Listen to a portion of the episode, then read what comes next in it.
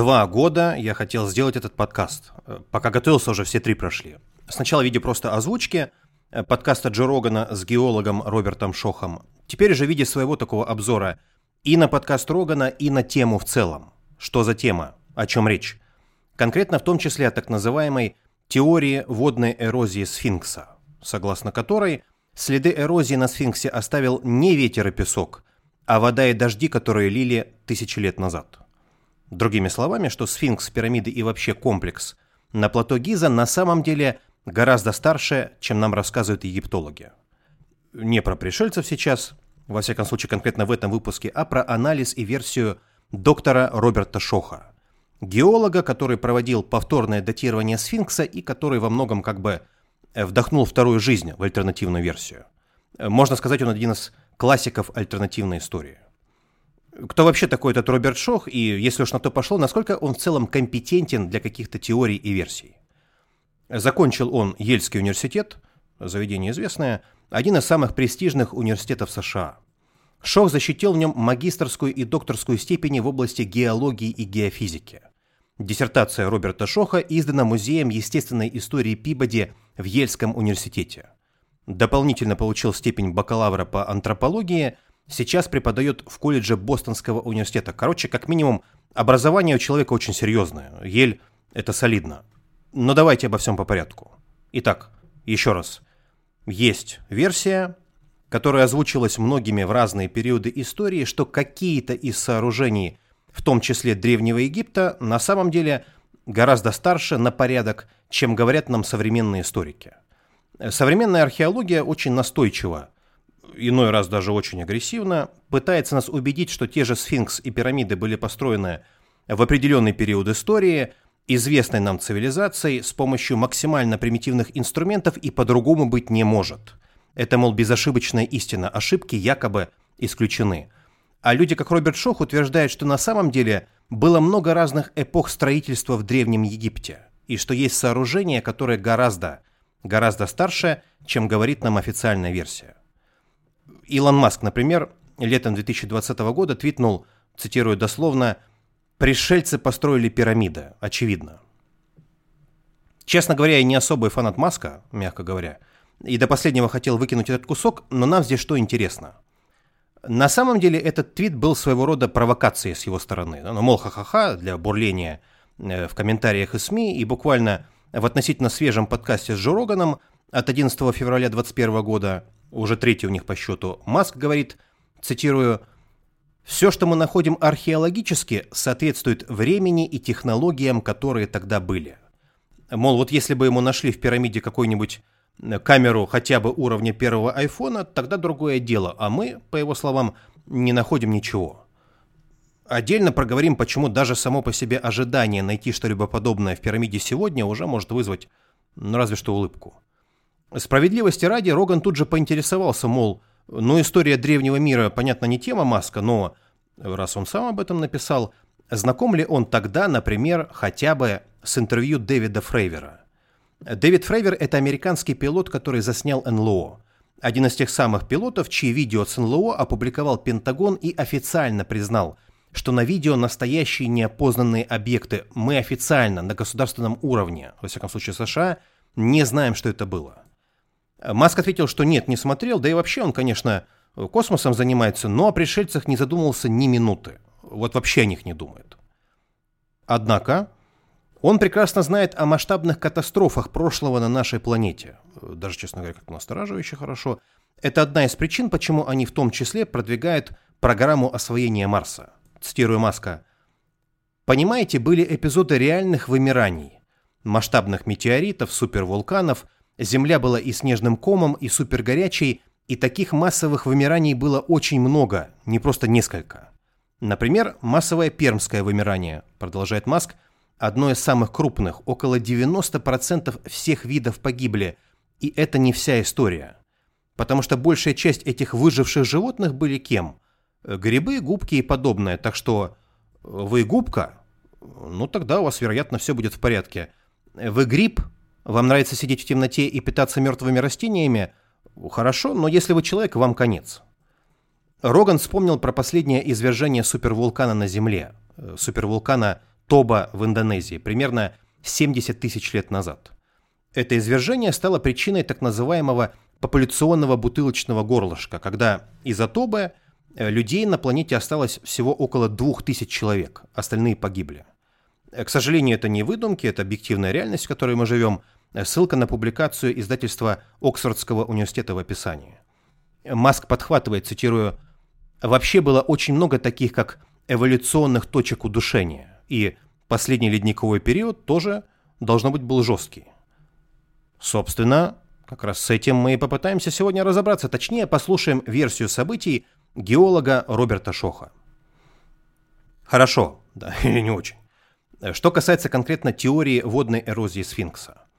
Появилась эта теория не вчера, сомнения относительно официальной версии высказывались уже давно, но все-таки самую широкую огласку и максимальное внимание общественности она получила в 1993 году, когда американская телекомпания NBC выпустила документальный фильм под названием «The Mystery of the Sphinx» в переводе «Тайна сфинкса».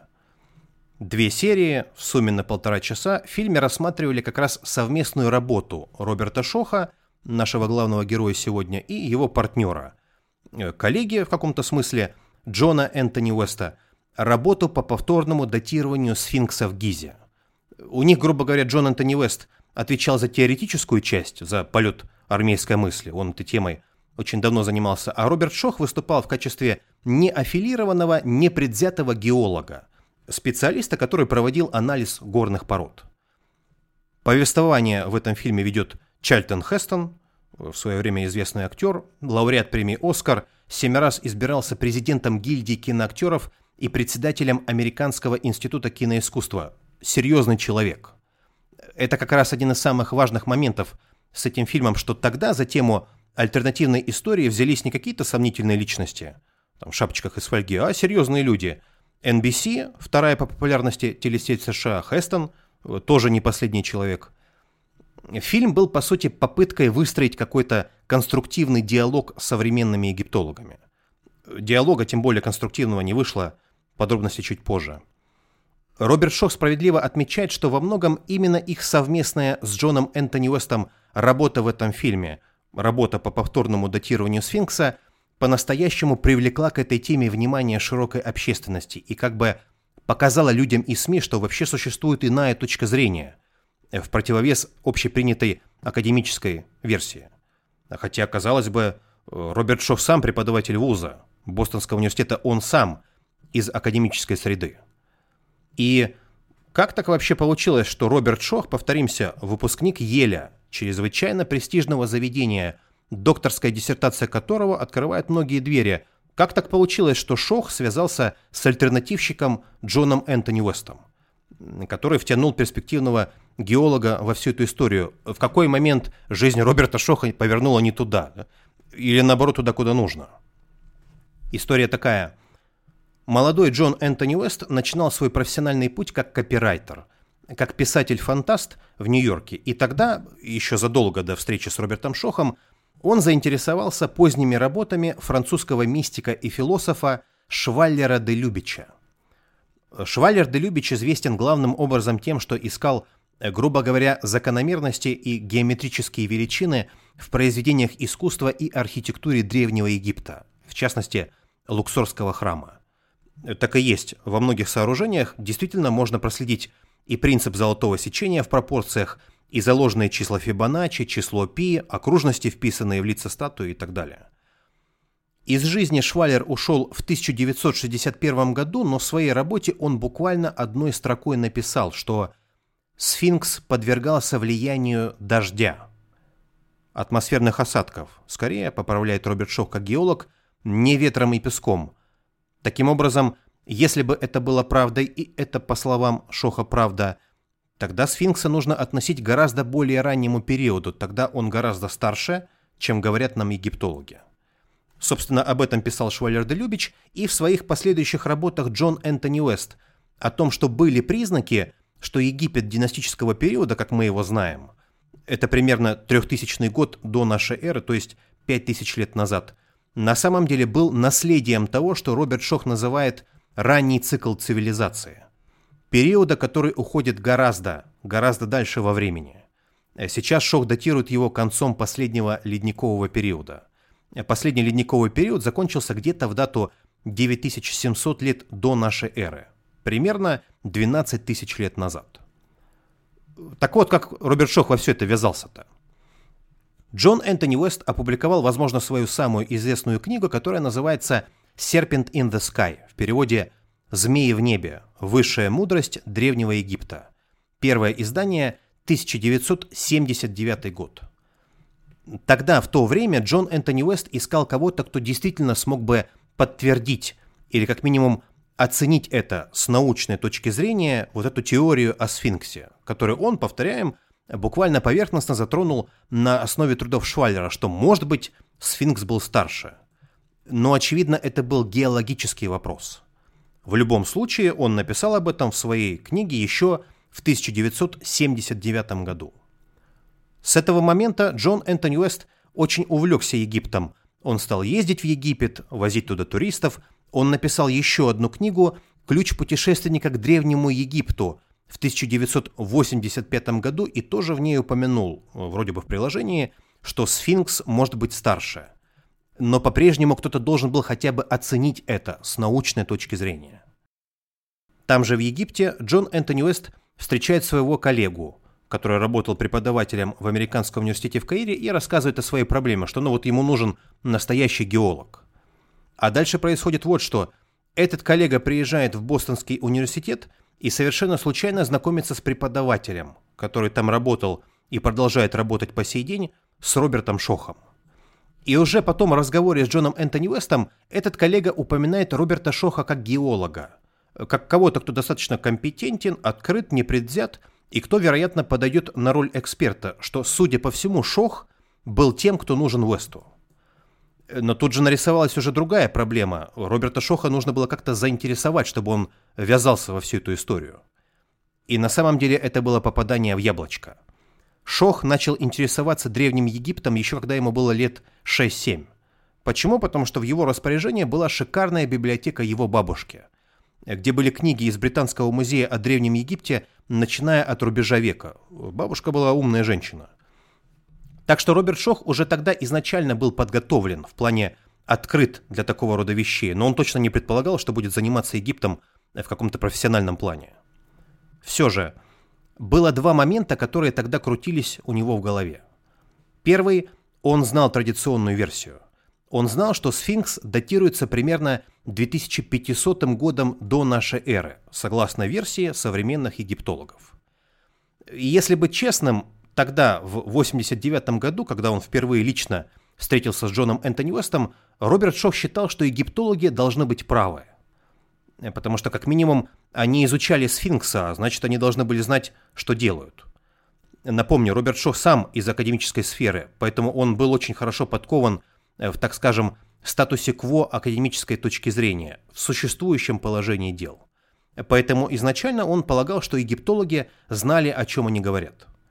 Но, и это важное но, Шох был также обучен во многих отношениях и как аспирант, и, возвращаясь к его бабушке с библиотекой, которая была очень, ну что ли, без предрассудков, но при этом очень критичная, что, цитирую Шоха, «Вы всегда должны отталкиваться от фактов, куда бы они вас ни привели».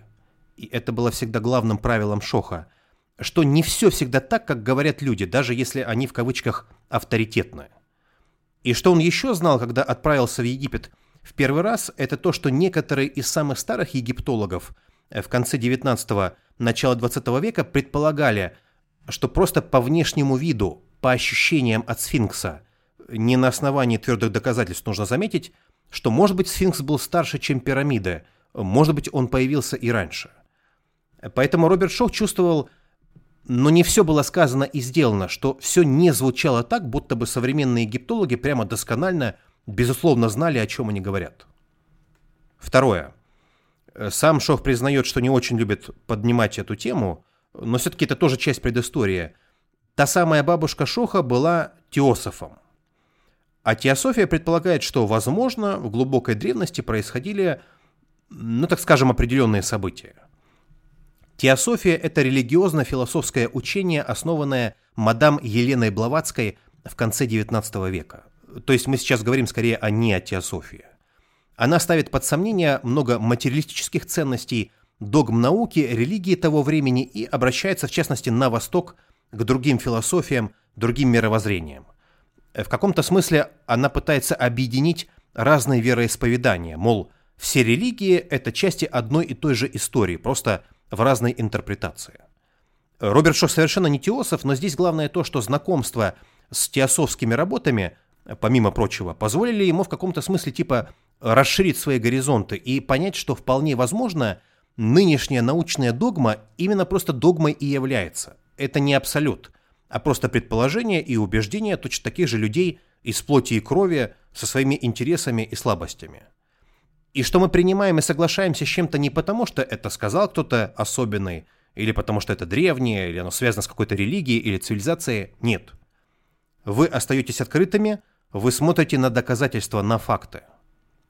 Поэтому изначально, да, он, конечно, был без предубеждений, с открытым для возможностей разумом, там и все в таком духе, но если уж совсем откровенно, когда Роберт Шоу впервые приехал в Египет с Джоном Энтони Уэстом э, в 90-м году, еще до того, как даже просто выйти э, из самолета, он думал, что это будет простое, плевое и очевидное дело. Он докажет, что Уэст не прав, и делу конец без вариантов. Зато нормально съездил в Египет. Тогда у него не было сомнений, что коллеги из академической сферы в египтологии должны знать, о чем они говорят. Но все это изменилось буквально за 30, без привлечения, от 30 до 120 секунд – первого взгляда на сфинкса. Потому что его первое впечатление от сфинкса теперь, когда он увидел его лично на месте, э, что-то было не так с датировкой египтологов. Потому что когда вы смотрите на сфинкса, конкретно Роберт Шох как геолог, геологическим взглядом, эти следы не оставил ветер и песок, это не была пустынная эрозия. Вообще говоря, сейчас тело сфинкса уже совсем тяжело оценивать, потому что его и раньше неоднократно реставрировали, и сейчас продолжают это делать. Э, как и все остальное, именно поэтому я попытался найти самые старые фотографии для тех, кто смотрит на YouTube. Но вот на стенах вокруг, известных как ограждение сфинкса, сфинкс enclosure, стены, обрамляющие углубление, в котором стоит сфинкс, боковые грани ямы, в которой он находится, вот на них следы видны очень хорошо. Почему? Потому что в отличие от самого сфинкса их не трогали – их не восстанавливали. Это просто горная порода, часть плато Гизы, скала, поэтому эти стенки сохранили так много деталей. Э, кто не совсем понимает, о чем речь. Сфинкс и его так называемое ограждение – это все монолит, это одно целое, одна цельная горная порода. Когда сфинкса изначально высекали из скалы, только его голова была над поверхностью земли, над поверхностью плато Гиза. Древние строители, получается, врезались вглубь каменного плато, чтобы вынуть породу и высвободить тело сфинкса, его центральную часть. Поэтому сфинкс стоит в углублении. Э, почти что карьере, если, конечно, можно так выразиться. Так вот, его основная часть и стены этого углубления демонстрируют древние атмосферные осадочные эрозийные признаки, которые несовместимы с последними пятью тысячами лет климатической истории на восточной границе Сахары. Вот в чем проблема. Если официальная версия говорит, что сфинкс был построен в 2500 году до нашей эры, тогда почему мы видим явную водную эрозию на породе? Я, конечно, не геолог и ни на что не претендую, но на самом деле, чтобы отличить эрозию от ветра и эрозию от воды, не нужно быть каким-то фантастическим специалистом. Настолько очевидная между ними разница. Поэтому фраза вот это, что потребовалось от 30 до 120 секунд – она скорее не для эффекта, чтобы произвести впечатление, а э, просто действительно так и есть. Это правда. Поэтому Роберт Шох сразу понял, что что-то не так. Нужно было геологически выяснить, что это была либо какая-то странная геологическая аномалия, либо дело было в чем-то другом, и что сфинкс мог быть из более раннего периода. Важный момент, который стоит отметить, и это подтверждает официальная версия – Древние строители не просто рубили в труху скалу, чтобы высечь и высвободить тело сфинкса. Более или менее можно было как-то откалывать породу э, кирками или подобным. У египтян, правда, в арсенале была только мягкая бронза. Сгребать камни в корзины и сыпать где-то в сторонке. Это был легкий способ. И без того объем работ колоссальный. Но что делали эти ребята? Они не рубили в пыль и выбрасывали породу, а сразу тут же высекали из нее огромные каменные блоки. И когда мы говорим огромные, мы говорим о многотонных, в десятки тонн. Некоторые из них, возможно, более 50 тонн или больше блоках известняка. Эти блоки перемещали на восток от сфинкса и строили из них то, что сейчас известно как храм сфинкса и храм Хафры в долине, которые до сих пор стоят в разрушенном состоянии. И что интересно, многие не осознают или просто даже не задумываются. Эти два сооружения, которые являются современниками самой старой части сфинкса, в некотором смысле даже больше впечатляют, если задуматься о технологиях постройки и особенно когда это делали, чем возраст самого сфинкса. Два сооружения, одновременно построенных из огромных блоков известняка с применением принципа так называемой полигональной кладки без раствора, без зазоров, ровные четкие с такими переходами от блока к блоку, особенно в углах, от которых дух захватывает. На YouTube будут фотографии. Что касается самого ограждения, на нем мы видим холмистый волнообразный профиль эрозийных признаков, классические гладкие расселенные. Горная порода как слоеный торт. Более мягкие слои вымываются, а более твердые слои остаются и выпирают. Путь вниз вода себе прокладывает по естественным особенностям, которые немного мягче по структуре, поэтому она формирует вертикальные борозды. Многие люди начинают говорить, и мне сразу же это пришло в голову, а это не могут быть следы просто от каких-нибудь крупных разливов Нила, э, паводков. Нет, геологически это дало бы совершенно другие отпечатки на породах. Это не наводнение, которое поднималось снизу. Тогда вода бы вымыла больше нижнюю часть скалы. Все наоборот, мы видим противоположную картину. Это непосредственно осадки, дожди, идущие сверху. Дожди, которые шли тысячи лет – но здесь два момента. Это могут быть тысячи лет, а могут быть гораздо более сильные дожди, ливни и подобное. Изначально Роберт Шох предполагал дату от 5 до 7 тысяч лет до нашей эры. Он подчеркивает это очень сдержанно, консервативно, основываясь на геологических данных, основываясь на сейсмике, до которой мы тоже дойдем. Но сейчас Роберт Шох предполагает, что мы говорим о дате вплоть до 9700 лет до нашей эры, дата первоначальной постройки сфинкса. И в 9700 году до нашей эры у нас был конец позднего Дриаса, конец ледниковой эпохи и конец последнего ледникового периода. По словам Роберта Шоха, сейчас он собрал воедино эту историю, основываясь на фактах. Ну и вообще он подчеркивает, что если он говорит «я предполагаю», это всегда на основании фактов, которые он все эти годы систематизировал. И что мы имеем в эту дату? По версии Шоха был огромный выброс на Солнце, огромная солнечная вспышка. В результате колоссальные климатические изменения, которые вызвали, помимо прочего, большое количество атмосферных осадков. Много влаги в воздухе, которая выпала, по сути, масштабными грозовыми ливнями необычайной силы. Невероятные атмосферные воздействия, эрозия – это продолжалось тысячи лет, пока в относительно недавнее, по геологическим меркам, время там не появилась пустыня Сахара, примерно 5000 лет назад. Но это ни для кого не секрет, многие в курсе, что на месте Сахары до пустыни там был, но если не тропический лес, то от леса до саванны. На самом деле это варьировалось с течением времени. В целом там была плодородная саванна, вода, обилие растений, животных. Так было перед концом последнего ледникового периода, перед этими невероятными изменениями почти 12 тысяч лет назад. Шох считает, что много первоначальной эрозии, которую мы до сих пор наблюдаем на стенках ограждения и самом сфинксе – относится именно к этому периоду времени. Это то, что египтяне называли «зептепи» – первое время, или, как называет это Роберт Шох, ранний цикл цивилизации. Последний цикл цивилизации, тот, частью которого мы все еще являемся, это последние 5000 лет.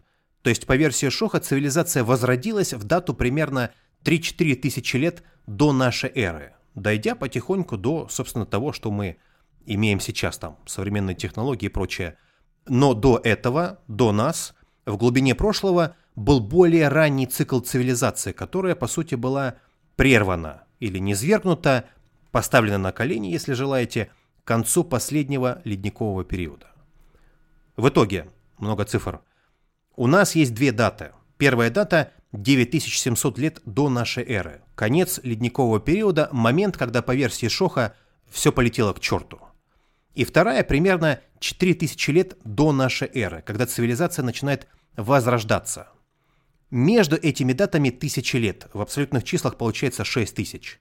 Это время, когда мы имеем, по сути, темный период. Период, который Роберт Шох называет Сите, солнечно-индуцированная темная эпоха. Злая ирония, что Солнце вызвало темную эпоху, но оно могло вернуть цивилизацию назад к более ранней стадии. Каким образом? Солнечной вспышкой, выбросом коронарной массы. Если Шох прав, это была огромная вспышка, больше, чем все, что когда-либо видели на Земле за последние тысячи лет. Она вызвала все эти грозовые ливни и так далее. Ничто в современной истории, никакие самые сильные ураганы или шторма, ничто даже близко не похоже на то, что происходило тогда. Но у нас есть данные, изотопные и прочее, которые, по словам Шоха, указывают, что это произошло в прошлом, и Роберт Шох уверен, это случалось неоднократно и раньше. Как я для себя понимаю, прав Шох или не прав, неважно когда, но подобное событие на нашей планете, ну, наверное, могло случиться. Все-таки Солнце – это не просто лампочка в небе, а вообще-то звезда. Гигантский шар из гелия и водорода. Маркеров, признаков, которые указывают на события такого рода в прошлом, по словам Шоха, много. Например, превращение горных пород в стекло. И, кстати, он говорит, что многие из этих признаков люди эксплуатируют для так называемой гипотезе о комете Кловис – столкновения в позднем Дриасе. Э, гипотеза, согласно которой не вспышка на Солнце наломала дров 12 тысяч лет назад, как говорит Шох, а что, мол, это были осколки кометы или астероида, которые упали на Землю. Э, суть, в принципе, не меняется, нам как-то от этого не легче. Но, по словам Шоха, многие датировки в кометной гипотезе очень ненадежны, потому что элементарно некоторые из видов датирования могут давать погрешность в плюс-минус 4000 лет. Современная геология просто так работает. Конкретно он привел в пример один из подкастов Джо Рогана, когда у него собрались э, как бы две стороны. Сторонники существования прошлой цивилизации, кометной гипотезы, э, конкретно Грэм Хэнкок и Рэндалл Карлсон, и скептики, э, в лице, например, популярного американского историка Майкла Шермера. Тогда один из гостей, сторонник гипотезы о комете, начал говорить о микроспиралях, стеклянных сферах, наноалмазах. Роберт Шох еще от себя добавил, например, так называемый ударный кварц. Он тоже образуется под интенсивным давлением. И все предполагали, что эти вещи, само собой, появились, образовались из-за физического воздействия. В плане что-то упало, комета или астероид, в этом месте удара было колоссальное давление и образовался какой-нибудь ударный кварц. Но по словам Шоха, проблема в том, что мы не обязательно находим кратеры. Обломки кометы, а какие-то физические следы, очевидно, должны тогда быть. Главное в другом. Этот человек на подкасте Рогана упомянул как бы вскользь то, над чем Роберт Шох работает уже годы. Шох сразу подчеркивает, что он не пытается незаслуженно э, хаять, а говорить хорошее исследование из-за каких-то своих корыстных побуждений – он сам когда-то был сторонником гипотезы о комете, но если посмотреть на факты, э, то на что не обращают внимания многие люди, и тот гость на подкасте Рогана это отмечает, опять же, как бы вскользь, между прочим, мол, но знаете что-то еще, что могло вызвать молнии? Но от астероида у вас не будет много локализованных молний. Предполагается, что молнии били очень локализованно – а вот если у нас крупная солнечная вспышка, крупный выброс коронарной массы, тогда молнии будет хоть отбавляй. Астрофизик Томас Голд, который уже ушел из жизни, из Корнельского университета, э, член Национальной академии наук США, член Королевского общества, лауреат премии по астрофизике, не абы кто. Он впервые обратил внимание еще в 60-х годах, что если происходит крупный солнечный выброс, крупный выброс коронарной массы, мы получаем главным образом огромные колоссальные разряды молний по невероятно масштабным областям Земли одновременно. Это вызовет витрификацию, превращение горных пород в стекло, и это вызовет все остальные особенности, которые мы упомянули. Есть тот же фульгурит, когда молния бьет Землю и формирует в грунте трубки из стекла. И буквально не так давно, в 2017 году, появились исследования, ссылка в описании, Работы, которые демонстрируют, что даже обычные удары молнии сегодня могут образовать тот же ударный кварц и другие, в кавычках, характерные признаки столкновения, э, про которые люди тут же начинают говорить, что, мол, о, Ну так это должно быть комета или астероид. Вот получается, и обычные молнии сегодня тоже могут их э, формировать. А могло ли это быть и то, и другое? И вспышка, и астероид, раз уж мы так гуляемся. Шок говорит, в принципе, это могло быть и то, и другое, хотя бы потому, что кометы, которые погружаются в Солнце, врезаются в него, могут вызвать выброс коронарной массы, потому что столкновение предположительно возмущает поверхность Солнца. Честно говоря, момент спорный, потому что да, во всяком случае из того, что я нашел, есть видео НАСА, оно в открытом доступе от 2 октября 2011 года, когда, цитирую, «Яркая комета упала на Солнце синхронно с выбросом коронарной массы с обратной стороны». НАСА пишет, что это всего лишь совпадение.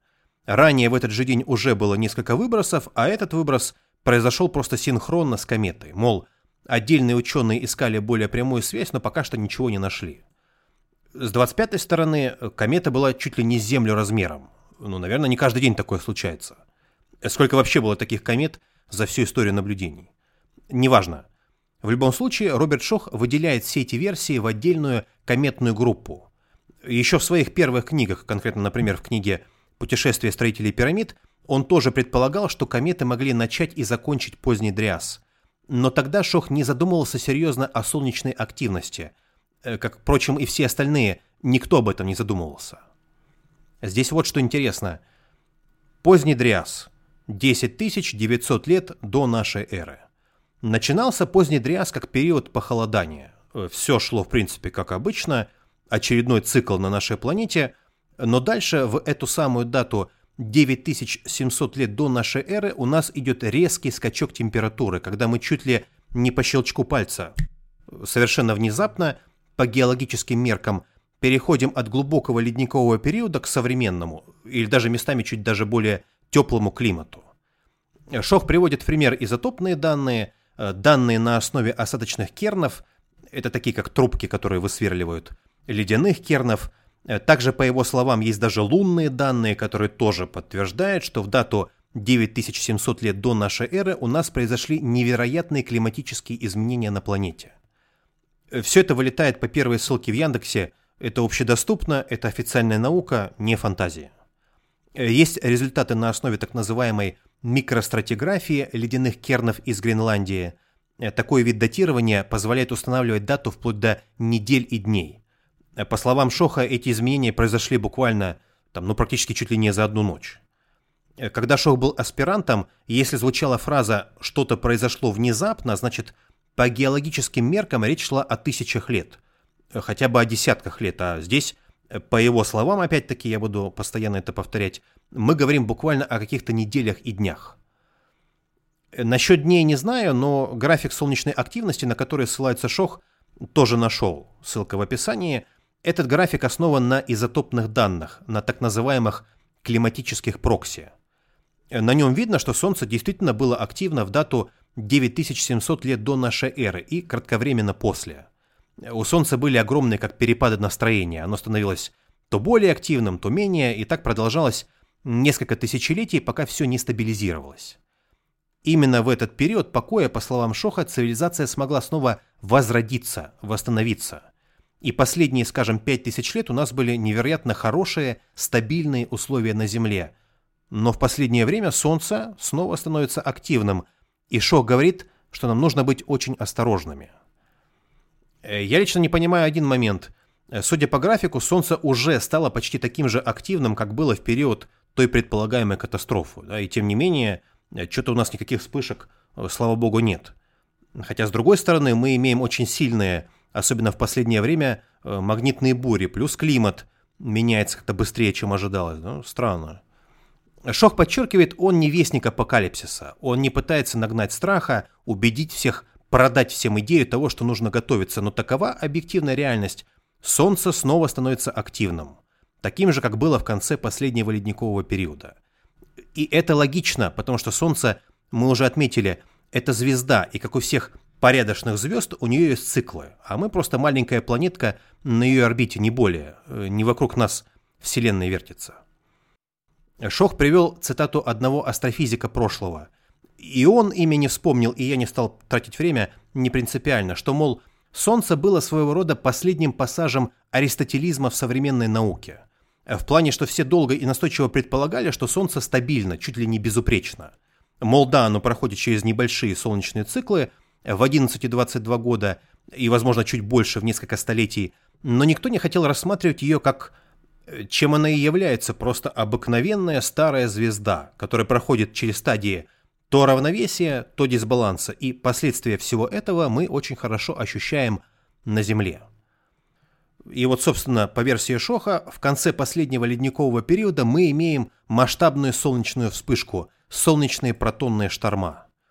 Это затронуло бы ионосферу, самый верхний слой атмосферы Земли, вызвало бы всевозможные геомагнитные бури. По словам Шоха, это коррелируется еще с сейсмической активностью, которую мы тоже наблюдаем в конце последнего ледникового периода, э, потому что Солнце возмущает магнитные поля Земли, и это инициирует землетрясение. В стороне не остается и вулканическая активность, поэтому мы наблюдаем такие вещи, как платиновые, иридиевые, осмиевые скачки, всплески в породах. Обычно эти скачки объясняются импактными событиями. Ну, мол, тоже метеорит упал, и в этом месте образовался иридий или осмий. Но, по словам Шоха, они могут объясняться еще и вулканической активностью, которая разворачивалась в тот период. Даже если закрыть глаза на все самые радикальные сценарии, нам нужно обратить внимание на Солнце еще и потому, что сегодня мы используем телефоны, интернет и прочие электронные средства связи. А что может быть более уязвимым для солнечной вспышки, чем такого рода вещи? Наша энергосистема, например, может вспыхнуть как спичка, и нечто подобное уже случалось. 1859 год. Так называемое событие Крентона. Самая мощная геомагнитная буря за всю историю наблюдений. На Солнце была вспышка. С человеческой точки зрения это была крупномасштабная солнечная вспышка. С астрофизической точки зрения это было ничто. Первым ее заметил британский астроном Ричард Кэррингтон, в честь кого и назвали. За вспышкой последовал крупный выброс коронарной массы, который достиг Землю всего лишь за 18 часов очень быстро. Обычно выбросы это расстояние проходит дня за 3-4, а здесь потребовалось всего 18 часов. В Европе и Северной Америке отказали телеграфные системы. Северные сияния наблюдали по всему миру, даже над Карибами. Над скалистыми горами в США они были настолько яркими, что свечение разбудило золотоискателей, которые встали и начали готовить завтрак. Мужики подумали, что наступило утро. И уже тогда у нас была в каком-то смысле электроника, система телеграфной связи, которая выступила в роли огромной антенны, приняла магнитные поля и сгенерировала электричество. С телеграфных столбов посыпались искры, кого-то из операторов сильно ударило током. В некоторых случаях люди отключали источники питания на станциях, но все равно могли продолжать отправлять сообщения, мол, настолько все было наэлектризовано. Есть, например, газетная вырезка из York Times – Сразу же на следующий день, 3 сентября 59-го, заголовок «Полярное сияние в Бостоне». Прошлой ночью было еще одно полярное сияние, настолько яркое, что в час ночи при этом свете можно было читать обычную газету.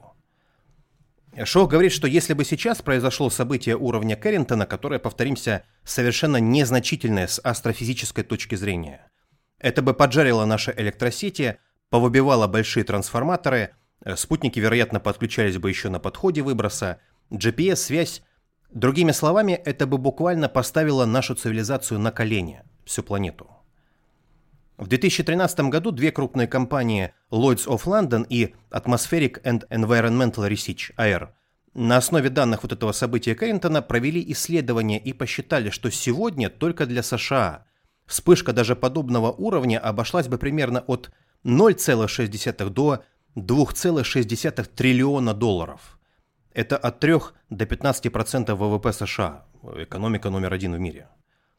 В итоге, помимо землетрясений, вулканов и молний, мы получаем еще и эти яркие северные сияния. В конце последнего ледникового периода, если Шох прав, вспышки должны были быть настолько мощными, что это усиливало северные сияния, и они начинали принимать формы очень дискретных структур в небе. Э, которые напоминают типа как людей с поднятыми вверх руками и точками по бокам.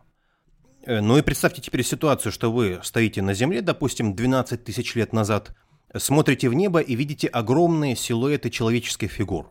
Первая мысль, что елки зеленые, да это какие-то боги, спускающиеся с небес. Э, тут же по поверхности еще били молнии и гремели землетрясения. Что в этом моменте интересно? Был такой человек по имени Энтони Пират, американский физик. Его наиболее значимые достижения и работы посвящены физике плазмы, ядерному синтезу и ядерному оружию. Он в том числе был руководителем американской инспекционной группы по российскому арктическому ядерному полигону «Новая Земля». Он точно не был просто какой-то сумасшедший. В экспериментах с плазмой пират с коллегами получили как раз эти самые структуры, формации, которые сбоку напоминают фигуру человека, а в действительности они цилиндрические. А дальше становится еще интереснее, потому что по всему миру мы находим такие же практически абсолютно идентичные изображения, петроглифы, древние наскальные рисунки. Э, конкретно пират нашел очень много схожих петроглифов и плазменных формаций, полученных в экспериментах, но если в остальных случаях с какими-нибудь э, спиральками и узорами мы еще можем сказать, что, ну, наверное, это просто совпадение, то вот с этой основной фигурой человека, конечно, интересно. Ссылка на публикацию пирата в описании.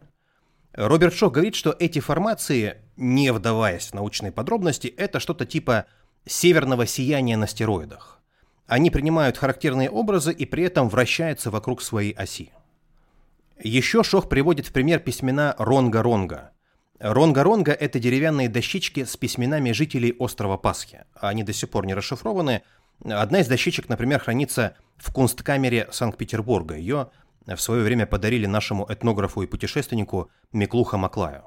Так вот, на этих дощечках есть символы, которые тоже похожи на плазменные формации, которые пират получил в экспериментах. Современным Ронга-Ронга всего лишь несколько сотен лет, но, как и любую другую рукопись или летопись, их передавали, а значит копировали снова и снова, поэтому изначально, по словам Шоха, они тоже могут относиться к тому периоду. Хорошо. Если подобное все-таки когда-либо случалось на нашей планете, что это вообще такое, о чем речь? Это какие-то ураганы мощнее современных в тысячу раз, или как? Хочется же представить. Шох говорит, что, надо полагать, это были ураганы в миллион раз сильнее, гигантские грозы планетарного масштаба, которые даже невозможно осмыслить с нашей точки зрения. И это еще не все. Шох, остановись. Если верить физику полулавиолету, которого лично знает Шох, во время подобного события уровень радиации настолько повысится, что крупные млекопитающие, мы крупные млекопитающие, умрут в течение 3-6 дней или около того, если не смогут себя защитить. А как вы себя защитите? Вы уйдете под землю, вы пойдете в пещеры, потому что при подобных обстоятельствах вас сможет защитить только горная порода, только толща камня. Навсегда там оставаться не придется, потому что, ну чисто, конечно, в теории, но, вероятно, эти явления тоже меняют интенсивность, сначала обрушиваясь со всей силой, а потом, возможно, ослабевая. Шох-геолог поэтому проводит аналогию с крупными землетрясениями, у которых идет первый основной сильный толчок, а дальше толчки поменьше, так называемые авторшоки. Э, повторные толчки, которые могут длиться веками или в некоторых случаях даже тысячелетиями, просто они очень маленькие. Э, Шох полагает, люди выжили отчасти потому, что у них изначально был доступ к естественным пещерам, а затем они строили подземные сооружения, в которые можно будет вернуться при необходимости. И это может быть корнями нашей целой такой как традиции, что ли, иметь на всякий случай какое-то местечко, в котором можно укрыться – даже если оно не нужно сейчас, люди все равно знали и понимали, что такие явления могут происходить, по крайней мере раз в несколько тысяч или десятков тысяч лет. По аналогии, как во время Холодной войны, американцы часто строили себе э, убежища, бункеры прямо на заднем дворе. На случай ядерного удара, там и сейчас это целый отдельный бизнес со специальной едой, средствами первой необходимости, разными приблудами. Поэтому Шох подчеркивал, мол, я не пытаюсь вам продать страх – Э, свою тушенку сухой спирт или противогазы от дядюшки Роберта. Так вот, например, Каппадокия – регион на территории современной Турции, где в скалах вырублены целые подземные города. Очередной проницательный вопрос от Рогана, мол, а как они поняли, что нужно спускаться под землю? Как они поняли, что нужно укрываться в пещерах? Ну, когда у вас с небес в буквальном смысле льет огонь, что-то вроде дождя из тысяч молний, тут – Э, волей-неволей под землю полезешь, еще не то сделаешь. Э, поэтому если рядом есть пещера, э, вы в нее побежите как миленький. Это единственное, что сможет вас защитить. Под кроватью спрятаться не получится. Молнии бьют повсюду, испепеляя все вокруг.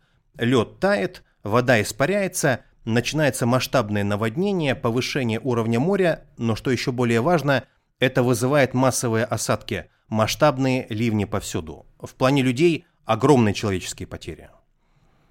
Есть работа, на которую ссылается Шох, когда мы можем лингвистически проследить стягивание населения к региону Анатолия. Это самая Каппадокия с пещерами. Статья опубликована не на заборе, а в журнале Science. В ней лингвистически отслеживают связь в индоевропейской языковой семье, пытаются отследить истоки.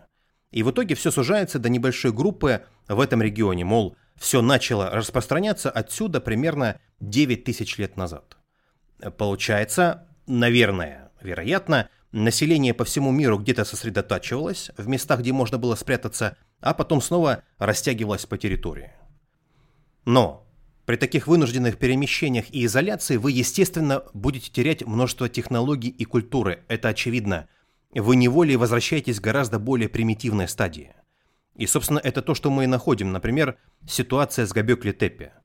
Это комплекс сооружений на территории современной Турции, который уже официальной наукой относится к периоду еще до гипотетического события.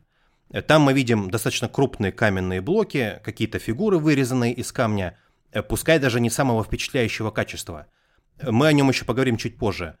Проблема в том, что буквально через 2000 лет в этом же регионе мы находим, например, поселение Чаталхиюк. И это уже не крупные каменные блоки, а просто куча глинобитных домов, полный примитив. Шох объясняет это тем, что все сгинуло, опустилось до той самой сите, солнечно-индуцированной темной эпохи, когда люди утратили все – это был настолько мощный регресс, что потребовались тысячи лет, чтобы возродиться и как минимум начать подниматься к уровню, на котором человечество было раньше. Представлял ли Роберт Шох свою работу на суд другим ученым? Конечно, он и сам на секундочку ученый. Высказывая подобные малопопулярные точки зрения с той же повторной датировкой сфинкса, ему приходилось и приходится очень несладко. Существует огромное сопротивление всему новому, любым концепциям, любым новым идеям. Почему? Потому что, как минимум, ну давайте называть вещи своими именами. Учебники написаны, ученые степени присуждены, лекции, выступления. Отдельные люди на этом построили свое имя, репутацию и зарабатывают деньги. Роберт Шох это прекрасно понимает и сам пытается не попадаться на ту же удочку, в эту же ловушку, мол, руки прочь, это моя любимая теория. Но нужно объективно смотреть на факты. Сейчас у Шоха ощущение, что постепенно эти темы снова набирают интерес. Они снова начинают привлекать внимание людей. Почему? Э, потому что, как мне кажется, у нас у всех появляются камеры, у нас больше возможностей получать информацию не из одной книжки одного какого-то человека, и, соответственно, э, появляется очень много вопросов. Изменения действительно происходят. Шоху, например, не так давно разрешили основать не у себя на заднем дворе, а при Бостонском университете то, что он назвал ISOC Институт изучения происхождения цивилизации. Он с улыбкой признает, что на момент записи подкаста с Роганом он, собственно, был единственным членом этого института, но все же. Еще они с коллегами основали Oracle, организация по исследованиям древних культур. У нас, например, есть ЛАИ, лаборатория альтернативной истории. Одни из самых старых, одни из самых первых, Царство Небесное Склярову. Таким образом, Шох с коллегами, в частности, пытается вывести эти вопросы в широкое поле, чтобы действительно рассматривать эти вещи. Когда он говорит профессиональным образом, он что под этим имеет в виду?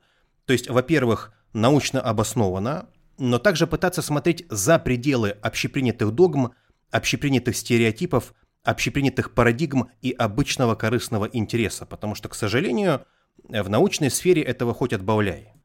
Люди постоянно говорят, мол, ну как так, наука же предполагает быть объективной. Возможно, она должна быть объективной, но кто все эти ученые, которые ей занимаются? Люди, у которых есть свои субъективные биографии, концепции и корыстные интересы. Не хочется никого зазря обижать, но это факт. Мы все просто люди. Никуда от этого не денешься. Один из моментов в фильме том самом «Тайна сфинкса» 93 -го года, на который обратил внимание и Джо Роган, и я, и что в принципе очень заметно, это реакция, поведение и вообще – манера себя вести консервативных египтологов, когда Роберт Шох представлял свои исследования на дебатах, кстати, организованных Американской ассоциацией содействия развития науки. Та самая попытка конструктивного диалога с египтологами. Джона Энтони Уэста тогда вообще выгнали из зала заседания из-за того, что у него нет ученых степеней и заслуг, он не из академической среды. Э, мне кажется, что просто Роберт Шох тогда был достаточно молод и неопытен. В отличие от Джона Энтони Уэста, его легче было заткнуть. На подробное выступление Шоха один из самых известных египтологов, Марк Леннер, э, к сожалению, найти бесплатную фотографию не получилось этого Леннера, он просто сказал, цитирую, «Хоть я не геолог, я ожидал увидеть действительно веские доказательства того, что эрозия сфинкса вызвана воздействием влаги, выпадавшей в виде осадков в те периоды, когда в регионе могли идти сильные дожди. Таких доказательств я не увидел. Э, конечно, нам показали кучу слайдов с изображением волнистого рельефа эрозийной поверхности того участка, который мы называем ограждением сфинкса. Разные люди отстаивали эту точку зрения, но я, опять же, не увидел никаких доказательств того, что эрозия явилась результатом дождя. Ленар продолжал, «Скажите, если сфинкс был создан более древней цивилизацией, то где другие памятники ее культуры? Покажите хоть один. Должны оставаться надписи, скульптуры, гробницы, археологические находки того периода». Они не просто проигнорировали всю информацию, один из приемов защиты, а еще и надсмехались. Шоха высмеивали, называли псевдоученым, хотя он квалифицирован, ну, как минимум, не меньше остальных, если не больше, мягко говоря. Более того, коллеги Шоха из академической сферы очень внятно, очень недвусмысленно говорили ему в личной беседе, что у Шоха могла быть замечательная карьера. Все продвижения и повышения по научно педагогической лестнице без всяких проблем, если бы он просто сфокусировался на своей какой-то маленькой специализации. Другими словами, если бы он сидел и не жужжал, не мутил воду. Например, одна из его специализаций в аспирантуре была эволюция млекопитающих в палеоцене и эоцене. Это 60 миллионов и 40 миллионов лет назад. Когда Шох шел на эту встречу, тогда он думал, что идет на настоящие дебаты – все-таки организатором, повторимся, выступила Американская ассоциация содействия развитию науки. Он думал, это будет замечательная дискуссия, где они будут обсуждать факты. Шох принес сейсмические данные, ворох информации, потому что это не просто несколько следов воздействия осадков на сфинксе. Да, следы он изначально увидел в те самые 30-120 секунд, но потом они провели и сейсмические, и другие виды более детальных анализов – если бы это был просто один профиль эрозии на стенках, он бы не стал придавать этому особое значение. Марк Леннер на той встрече, только что цитировали, спрашивал, мол, где доказательства этой древней цивилизации? И теперь мы возвращаемся к Габекли Тепи в Турции. Тогда шел 1992 год. Комплекс Габекли Тепи технически был обнаружен еще в 60-х годах, но датировали его совершенно неправильно – все думали, что ему возможно, ну, тысяча, но две тысячи лет максимум, что это Византия, римский или греко-римский период. Но примерно в 1995 году, буквально через пару лет после неудавшихся дебатов, к раскопкам Габекли Тепи вернулся немецкий археолог Клаус Шмидт. Он занимался раскопками этого места вплоть до своей смерти в 2014 году. И они определили, что возраст Габекли Тепи примерно 12 тысяч лет, то есть это конец последнего ледникового периода. Это официальная версия, академическая наука. Роберт Шох шел на дебаты, а ушел с пониманием того, что египтологи просто пытались его подставить, унизить и заткнуть навсегда. Что сделать не получилось. Роган на подкасте все вопрошал, почему египтологи так противятся? Почему нельзя просто выслушать доказательства, ознакомиться с информацией и рассмотреть хотя бы возможность, что, вероятно, могла существовать какая-то древняя цивилизация? А нельзя это сделать, потому что это нарушает стандартную хронологию, общепринятую историю, а также нарушает представление людей о прогрессе. Это то, о чем любил говорить Джон Энтони Уэст. Он называл это «церковь прогресса». Э, вера в то, что мы становились все лучше, лучше и лучше. Мы альфа и омега, мы лучшее, что когда-либо существовало на планете Земля. Тут дело такого рода, что никто не знает, как было на самом деле. Ну, по факту. Возможно, так и есть в плане определенных видов технологий, но судя по тому, что мы находим, существует не такая уж маловероятная возможность, что наши предки знали такие вещи, о которых мы не знаем, что они могли разбираться в том, что мы не понимаем. Возможно, у них было вообще какое-то кардинально другое мировосприятие. Конкретно Роберт Шох не очень любит уходить в какие-то конспиративные или философские крайности, хотя запросто бы мог – но помимо прочего, у него есть степень по антропологии, и в этом смысле он восхищается подходом наших предков и к жизни, и к окружающей среде, и еще учитывая ситуацию, в которой они оказались.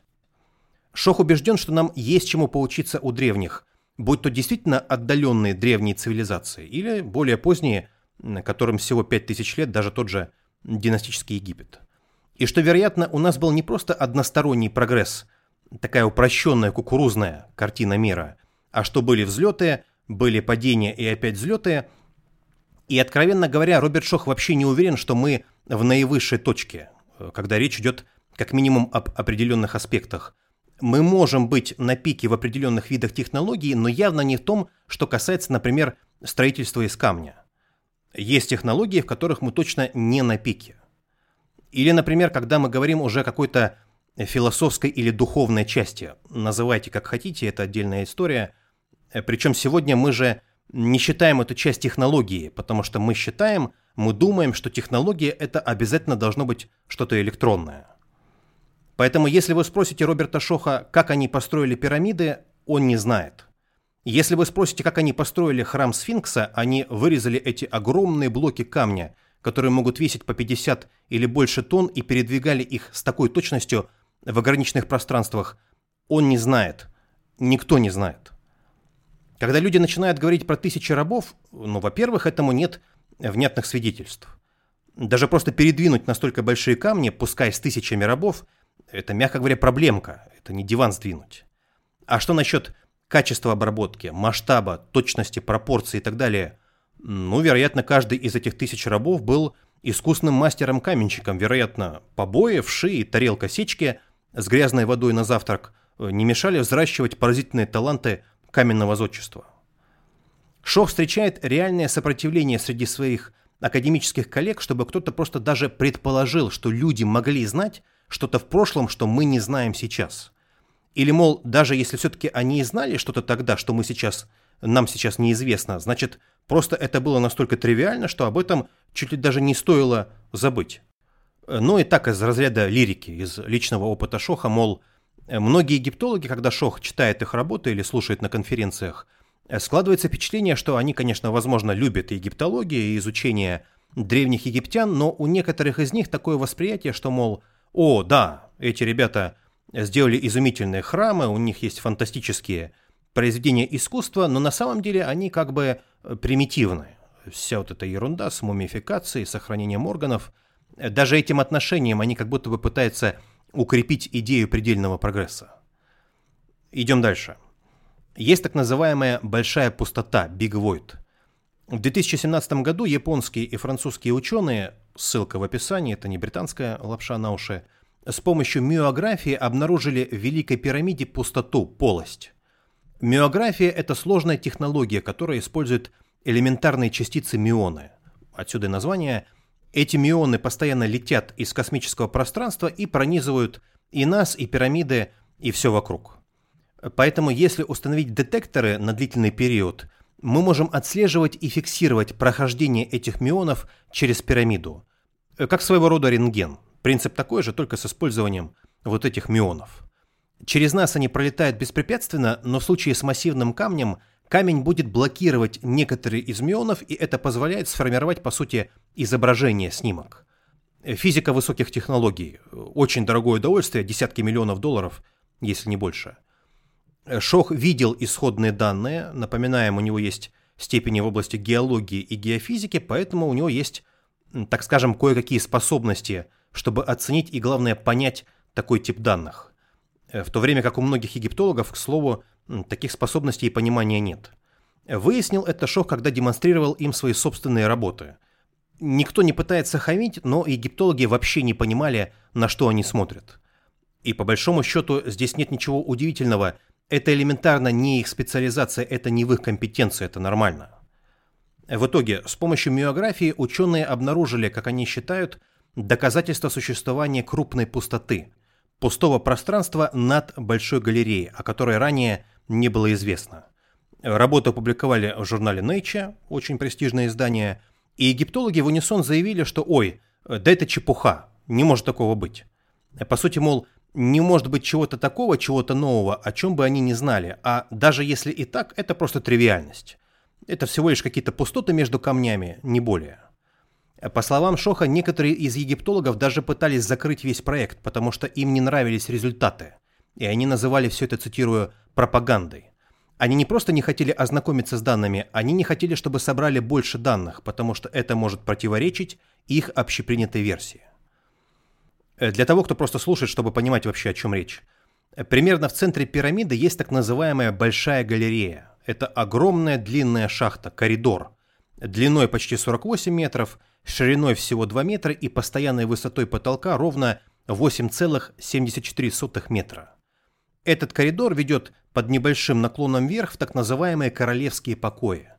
Предполагаемая неизвестная камера находится прямо сверху, она идет параллельно над большой галереей и, вероятно, почти такого же размера. Об этом тяжело судить, пока в нее не запустили хотя бы зонд. По идее, нужно сверлить стену и пускать туда щуп с камерой. Главное, по словам Шоха, что исходные данные он видел, интерпретирует их правильно, теперь дело в кавычках за малым, чтобы ученые когда-нибудь смогли туда проникнуть или хотя бы, как мы сказали, уже пустить зонд. Кто конкретно призывал закрыть весь проект? Шох говорил некоторые из египетских египтологов, близких к Министерству по делам древности Египта. Запоминаем это название. Шох добавил, что по сути то же самое сделали с ним и его работой. Когда они с коллегами провели сейсмические исследования и обнаружили камеру под левой лапой сфинкса под землей, с тех пор ее не исследовали, во всяком случае, насколько известно Шоху. Египтологи просто отмахивались и говорили, мол, да там ничего нет. И лично я бы уже, наверное, поверил, что, может, и вправду там ничего нет, может быть, они просто ошиблись, если бы не одно «но».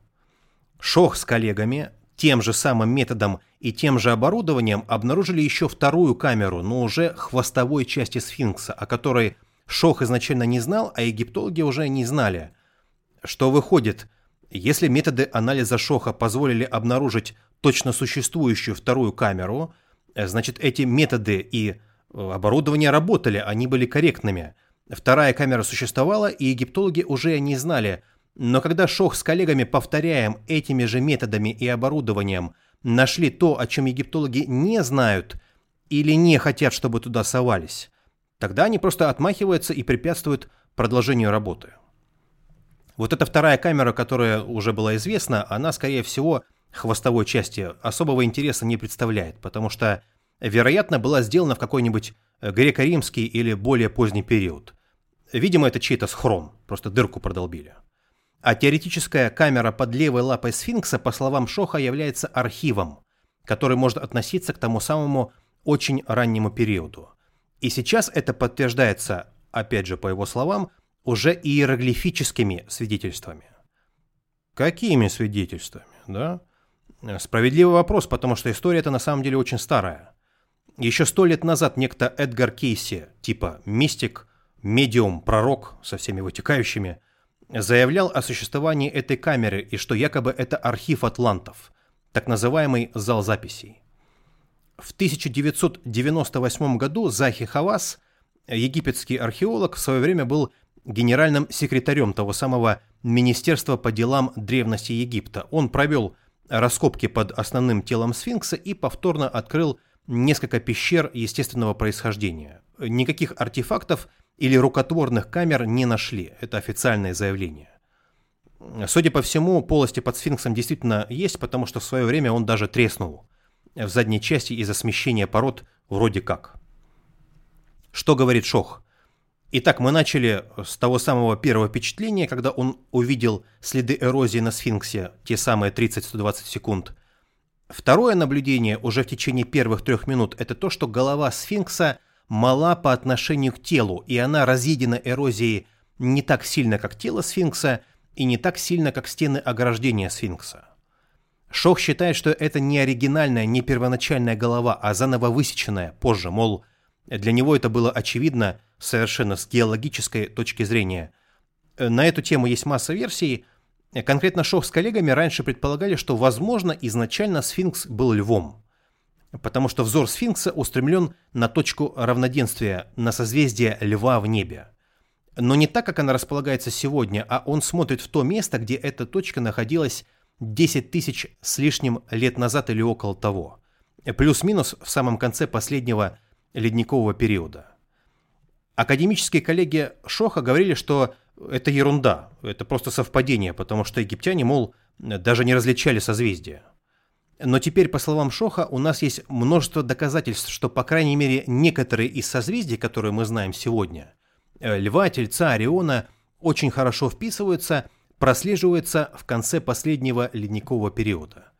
Есть письменные материалы, кости мамонтов, на которых высечен Орион, созвездие Тельца на стенах пещер и так далее. То есть для Шоха это поразительно, что некоторые из этих созвездий, которые мы знаем сегодня, были известны еще 10 тысяч лет назад.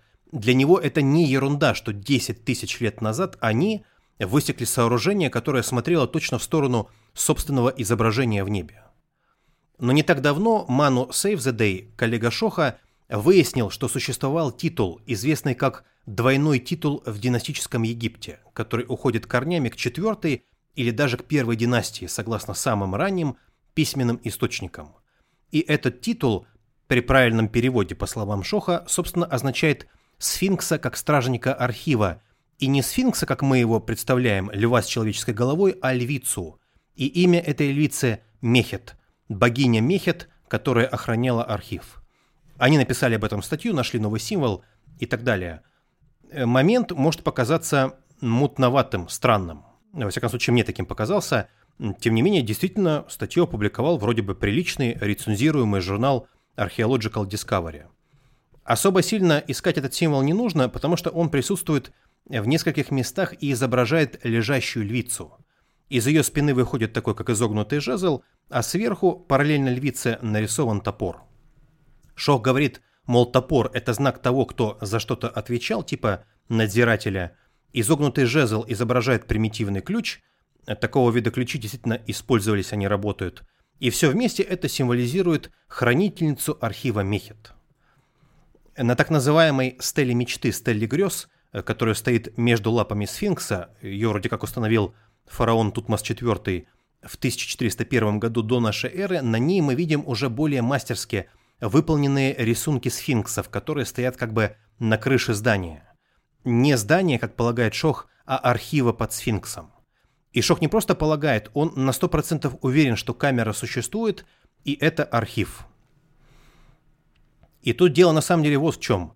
Э, можно, конечно, сомневаться, хихикать, там, крутить пальцем у виска, но Шох выдвигает гипотезу, что камера есть. Что с этим дальше делают в науке? Выдвигаемую гипотезу нужно проверить. А все это прекрасно проверяется. Все, что нужно сделать, это войти в эту камеру или пустить туда э, волоконную оптику, щуп – как уже проговорили, и все. Но египтологи в этом не заинтересованы. Шох до сих пор не получил разрешение на исследование. Такова политика в Египте. если в 90-х годах у Шоха с коллегами была только сейсмическая карта, то в 2017 году в этой самой статье Шох с коллегами ссылается на текстовые доказательства, древнюю иероглифику, которая, по его словам, повествует об этой камере, что сфинкс – это львица, охраняющая архив, и что самые ранние иероглифы, которые об этом повествуют, датируются примерно 3000 годом до нашей эры, то есть за сотни лет до того, как по версии египтологов сфинкса вообще задумали построить. По официальной версии сфинкса построили где-то в 2500 году до нашей эры, хотя в действительности нет никаких упоминаний о постройке сфинкса в эту дату. Что сделали египтологи? Они обследовали вот эту стелу мечты Тутмоса IV, которая появилась на тысячу лет позже, так, на секундочку, и нашли на ней в одном месте с краю частично разрушенный картуш Хафра, он частично откололся. В древнеегипетских иероглифах картуш – это контур, которыми обводили царские имена, имена фараонов, нарисованный овал. И египтологи сказали, мол, ага, это доказывает, что Хафра возвел сфинкса, потому что сфинкс стоит к востоку от пирамиды Хафра. Хафра был фараоном в 2500 году до нашей эры, а значит и сфинкс тоже должен был быть построен в 2500 году до нашей эры. Роберт Шох утверждает, и все его коллеги и люди, у которых та же логика мышления утверждают, эта стела, которую поставили, напоминаем, более чем на тысячу лет позже, говорит не про то, что Хафра построил сфинкса, а про то, что он реставрировал – восстановил сфинкса. Точно так же, как и Тутмос IV, который установил эту стелу, и мы об этом сказали еще в самом начале. сфинкса реставрировали неоднократно. Включая блоки известняка, которые приделывали, приставляли, чтобы отремонтировать некоторые из самых древних последствий эрозии.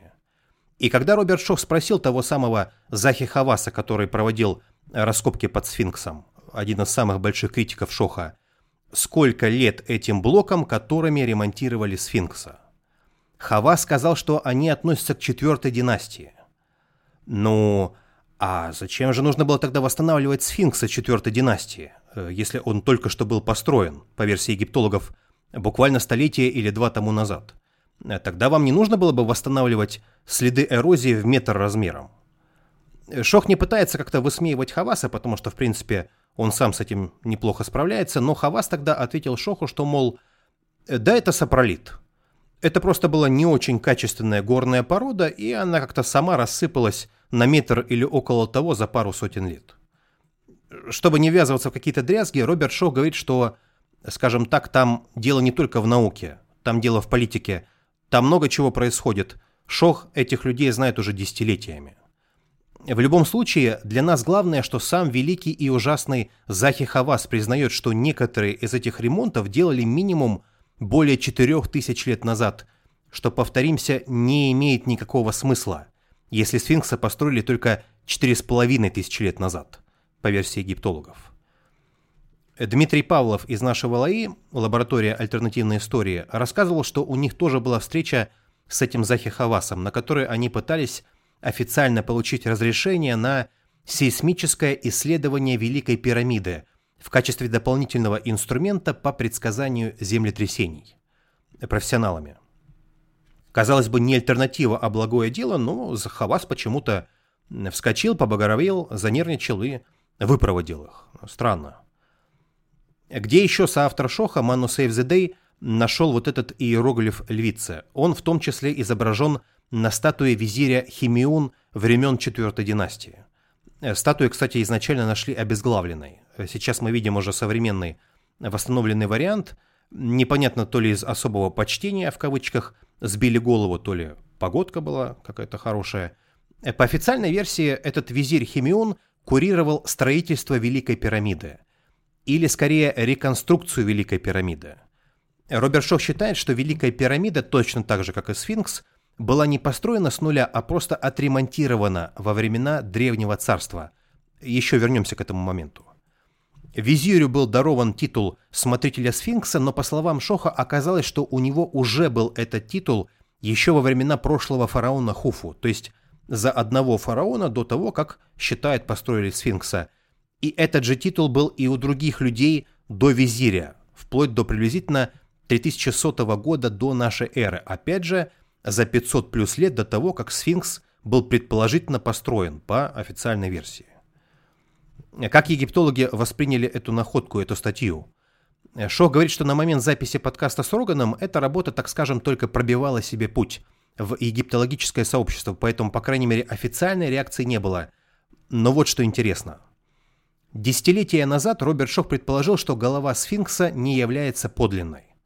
Он не уверен, что был самым первым, кто высказал эту версию, но для него это было достаточно очевидным, и что самое главное, прежде ему об этом никто не говорил, никто не подсказывал. Дело не в лаврах. Прошло какое-то время, и официальные египтологи, естественно, без какого-либо обсуждения Шохом или Джоном Энтони Уэстом, тоже предположили, что голова была не оригинальная. Кто-то из них допустил, что, возможно, у сфинкса было лицо Хуфу, а не лицо Хафра.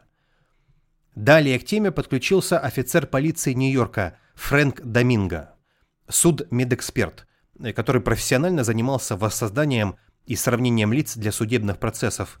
Он проанализировал два лица и наглядно продемонстрировал, что лицо сфинкса – это совершенно не лицо Хафра, даже не близко. Хотя прежде египтологи всегда в унисон говорили, что э, да один в один, вылитый. Это не квантовая физика, там даже угол наклона лиц совершенно разный, если смотреть профиль сбоку. Откровенно говоря, они вообще разной этнической принадлежности. А тот самый Марк Леннер, египтолог, который поливал Шоха грязью, э, в публикации, по-моему, для National Geographic утверждал, перефразируя, что сфинкс возродился, когда его реконструировали с лицом Хафра. Э, по мнению Шоха, это не наука, а скорее что-то из разряда выдавать желаемое за действительное. Ленар хотел, чтобы это было лицо определенного фараона. Он сделал компьютерную реконструкцию с таким лицом фараона, которое ему было нужно, а потом выдал это за, ну, вероятно, за науку. Хотя египтология и не обязательно наука, замечает Шох, потому что по факту многие египтологи традиционно приходят больше из э, какой-нибудь сферы истории искусств и подобного. К слову, возможно, прозвучит как-то фантастически, хотя жизнь вообще в принципе удивительная штука.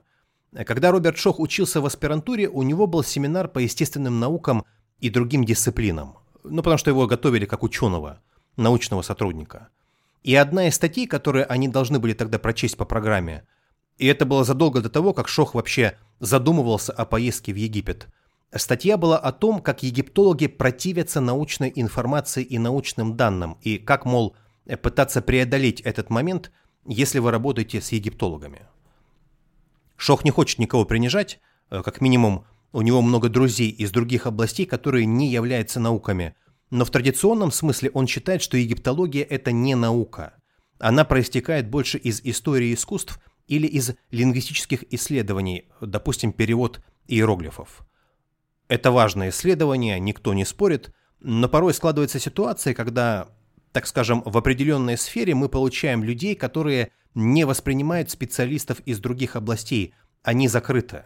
Особенно, когда они считают, что это другая область, так отличается от того, что они понимают, они знают их собственного мышления, и они не воспринимают научные данные. Роган на подкасте спрашивал, вот когда Шох э, увидел в первый раз те самые особенности эрозии на сфинксе, мог ли он предположить, что его жизнь примет такой оборот, называя вещи своими именами, что на него обрушится такой шквал дерьма? Шох с улыбкой вспомнил, как Джон Энтони Уэст однажды представлял его кому-то, мол, познакомьтесь, это доктор Роберт Шох, ученый, которому я разрушил жизнь. В те времена Шох был невероятно наивен, и он не так давно закончил аспирантуру и думал, что можно просто представить доказательства, и люди будут восклицать «О, поразительно! Это невероятно! Какое замечательное новое открытие!»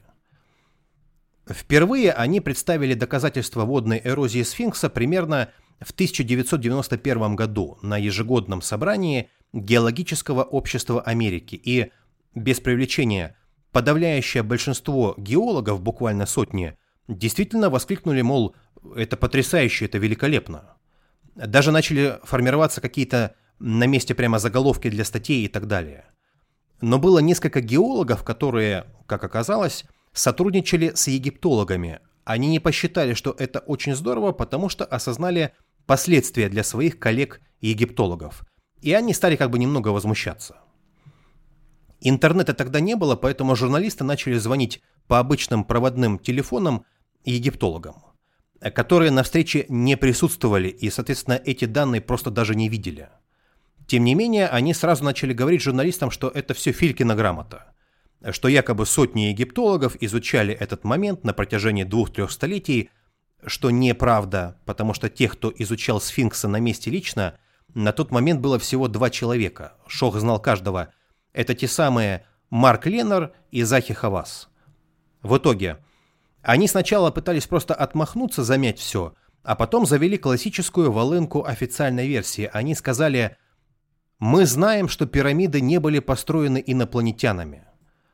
Египтологи стали приплетать пришельцев НЛО, тоже классический метод защиты официальной версии – Шох про инопланетян и слова не сказал. Это, собственно, одно из его отличительных особенностей его теории. Подчеркнем еще раз, ни одного египтолога на встрече не было, никто из них данные даже не видел. В египетской прессе они давали комментарии, что Шох вообще якобы не был даже членом преподавательского состава Бостонского университета, что откровенная ложь, он до сих пор висит на официальном сайте. Дальше, буквально за месяц, возможно, это был беспрецедентный случай настолько быстро, организовали те самые дебаты, на которых представления Роберта Шоха о беспристрастной науке разбились о шершавые рифы реальности. Он думал, о, это чудесно, они наконец-то прольют свет на доказательства, все это будет разумно и объективно обсуждаться, чтобы восторжествовала истина. Ну, уже сказали, по факту они просто надсмехались и пытались подменять тезиса занимались старой доброй софистикой. У Шоха была, так скажем, приватная встреча с этим Марком Леннером не под запись. На тех же дебатах они случайно оказались наедине в коридоре. Шох впервые об этом рассказал на подкасте Рогана, свидетелей, естественно, не было, поэтому, мол, сами решайте, но он говорит, это правда, во всяком случае, с его позиции. Ленар тогда сказал Шоху что-то вроде «Вы же на самом деле не верите в это. Я знаю, что вы в действительности в это не верите. Вы просто хотите быть на телевидении и там стать знаменитым и в таком духе». Шох ответил, что «Да нет, я, мол, на самом деле так считаю. Я просто сужу по фактам». Ленар продолжал «Нет, вы в это не верите», а дальше он задал какой-то вопрос о геологии. Оглядываясь назад, Шох думает, этот вопрос Ленару подсказал кто-то из геоархеологов. Люди, которые занимаются археологией, но немного разбираются в геологии. Вероятно, это был один из тех самых вопросов с подвохом, на которые Шох, по идее, не смог бы ответить. Однако для Шоха, как для геолога, вопрос был достаточно очевидным, и он стал подробно объяснять Ленару, мол, так и так, почему его доказательства верны. Они стояли в коридоре, и Шох увидел, как лицо Ленара как бы изменилось. Он побледнел и на полусловие просто повернулся и ушел. Ленар, вероятно, не мог опровергнуть доводы Шоха, а что самое главное, он вообще не был заинтересован в обсуждении и поиске рационального ответа. Ему нужно было просто выиграть дебаты, а когда он понял, что договориться не выйдет, просто ушел. Шох еще раз подчеркивает, что свидетелей этого разговора не было, но в конце концов Шох всегда был готов к диалогу, чего не скажешь о том же Ленаре. Хорошая мысль Рогана, что это даже как-то тревожно, что кто-то ставит свое эго настолько выше информации. Если у нас есть новые факты, то нужно взять наши прежние представления, знания, сопоставить с новыми фактами и, наверное, как минимум, сделать какие-то выводы. Это же не опровергает всю историю. Шох об этом и говорит, мол, речь же не о том, что нужно переписать всю историю. Да, нужно переписать приличные куски самой ранней истории, но никто никогда не отрицал, династический Египет и основную хронологию династического Египта, здесь речь о целой новой главе в истории древнего мира.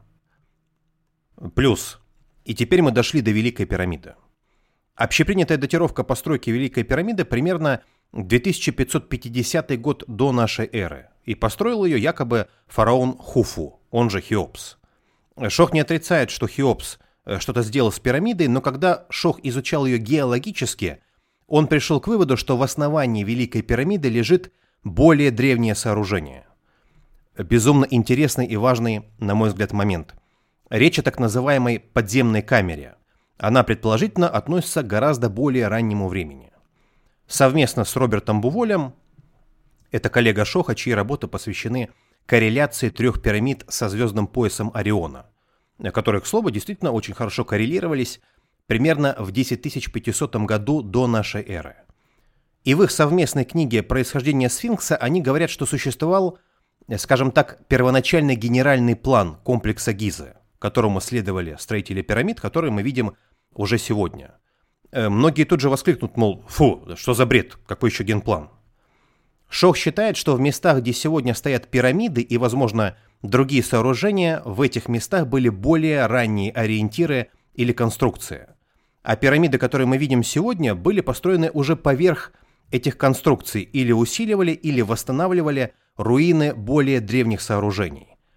И не спешите крутить пальцем у виска. Так и есть, действительно, в основании Великой пирамиды находится как бы каменный холм. Шох называет его священным холмом, который выступает из плато Гизы. И это не фантазия, выступ есть на любой официальной детальной схеме Великой пирамиды. Роберт Буоль и его старший брат-архитектор Жан-Поль Пуоль подчеркивают, среди прочего, очевидную вещь, что если вы строите Великую пирамиду, то есть по-настоящему колоссальное сооружение с невероятным весом, то гораздо на порядок проще сначала выровнять плато в этом месте, получить хорошую по уровню устойчивую основу, а дальше уже на ней строить громадную пирамиду, чем пытаться строить поверх какого-то ухабистого круглого холма, который по сей день, вероятно, целенаправленно встроен внутрь структуры Великой пирамиды. То, что строители сделали в итоге, требует гораздо больше сил и более сложных технических приемов. Не нужно быть инженером или еще кем, это просто нерационально. Но это имеет смысл, если вы хотите сохранить этот холм или древнюю структуру. И у нас есть кое-что очень похожее, но более наглядное. Это розовая пирамида. Третья по высоте, но самая крупная пирамида в Египте. Находится она примерно в 20 километрах к югу от трех основных пирамид на территории Дахшурского некрополя. Розовая пирамида тоже построена поверх более древнего сооружения. Почему? Как мы это понимаем? Э, потому что это очень хорошо видно по абсолютно четкой границе в одной из комнат пирамиды, где в нижней части идет древняя старая кладка, еще и со следами серьезного атмосферного воздействия, эрозии, а сверху контрастом стоит свежая, ну, сравнительно, конструкция основной части пирамиды из отличного, ровного, без следов эрозии, мастерски обработанного камня. Шох говорит, тяжело точно сказать, насколько эта древняя кладка старше верхней, основной части розовой пирамиды, но на тысячи лет точно. Зачем они построили пирамиду над этой структурой, но, как обычно, мы можем только гадать.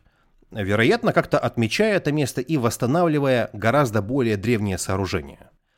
И это новое строение, розовая пирамида, даже по официальной версии гораздо старше, чем Великая пирамида Хуфу. По версии египтологов, розовую пирамиду построил Снофру – в примерно 2600 году до нашей эры, получается, на одно поколение раньше. Так что уже в династическом Египте они тем более вторично, повторно использовали древние сооружения. И в этом случае с Розовой пирамидой, и с Великой пирамидой, и со Второй пирамидой Хафры, со Сфинксом и так далее. Но и это еще не все. Какие доказательства по-настоящему убедили Роберта Шоха?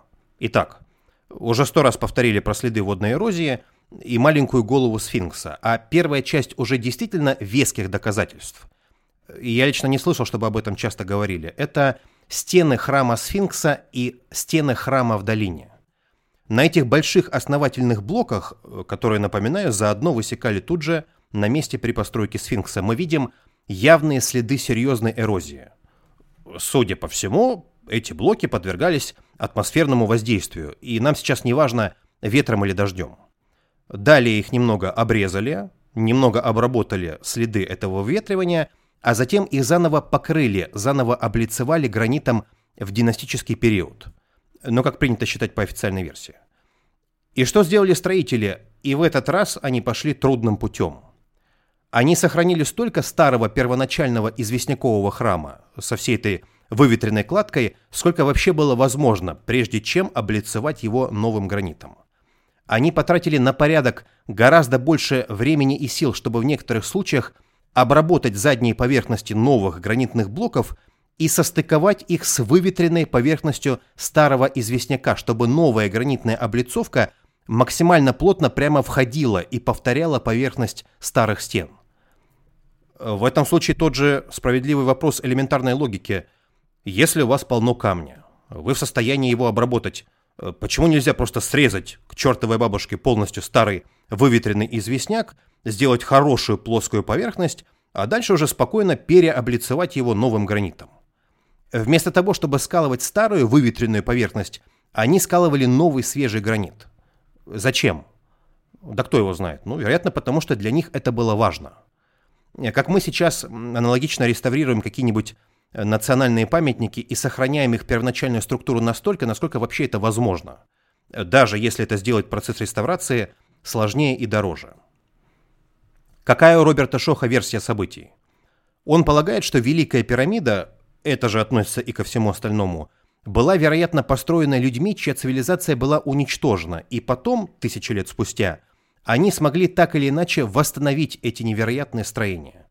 Э, мы не знаем, реконструировали они пирамиду такой, э, какой она была изначально, или просто построили ее сверху, но, очевидно, у этих людей сохранилась часть невероятной мудрости и знаний. Э, далеко ходить не нужно. У нас и по сей день есть, например, храмовая гора в Иерусалиме, в основании которой, кстати, лежат огромные мегалитические блоки до 600 тонн весом. Или, допустим, храм Соломона. То есть места, в которых мы точно знаем, были древние сооружения. И даже если от них остались буквально фрагменты, мы все равно относимся к ним с огромным уважением и почтением. Но, правда, не все, мы об этом дальше поговорим. Современные здания строятся уже вокруг или на этих реликвиях, И по мнению Роберта Шоха, это в какой-то степени аналогия того, что мы здесь рассматриваем. И для всех трех основных пирамид на плато Гиза у нас есть доказательства, что что-то изначально стояло в этих местах. Неважно, повторимся, были ли это пирамиды, э, какими мы видим их сегодня, что вполне возможно, да, их могли просто отремонтировать, или что-то другое.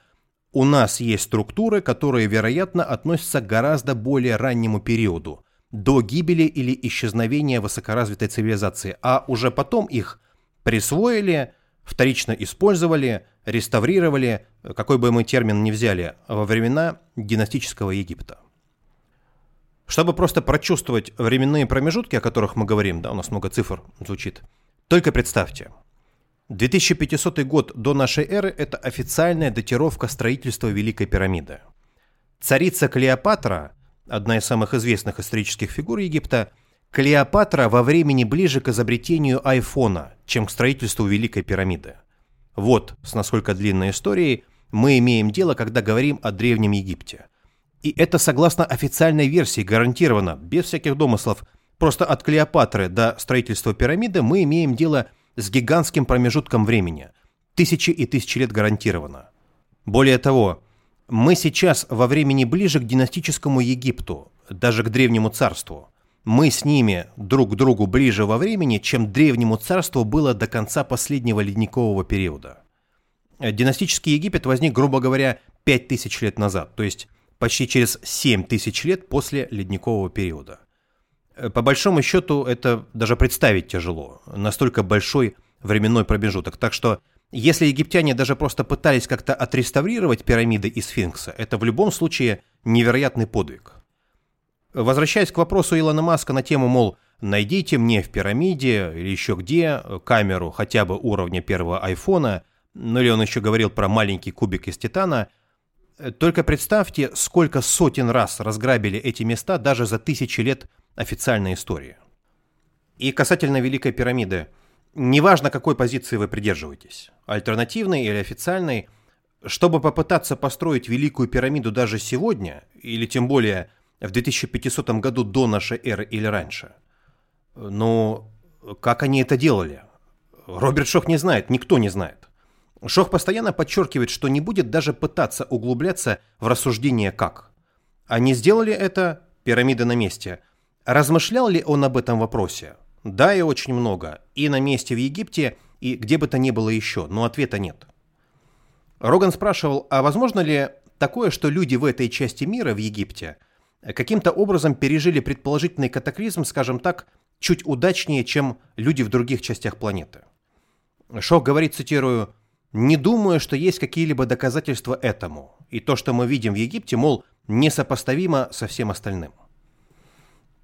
Я, конечно, пытался сделать этот подкаст, э, по сути, вводный в тему, так, чтобы в нем была максимально освещена позиция Роберта Шоха и минимум моей, но здесь удержаться не могу. Совершенно с этим не согласен, потому что, во-первых, самое очевидное Перу и Боливия. Мачу-Пикчу, Альен-Тантамба, Саксуй-Аман, Тиоанака, Куска и так далее – где мы видим потрясающую, опять же, бесшовную полигональную кладку, изумительного качества огромные не очень каменные блоки, обработка, линии, какие-то намеки даже на модульные элементы. В некоторых местах полигональная кладка идет симметрично по бокам стен, так и не нашел, к сожалению, бесплатных фотографий этого места. Повсюду куча следов от непонятных инструментов не то что на самих блоках и породе, а на отвесных скалах. Есть следы плавления на породах. Короче, чего там только не вытворяли с камнем. Уже упомянули блоки под 600 тонн в основании Храмовой горы и много чего еще.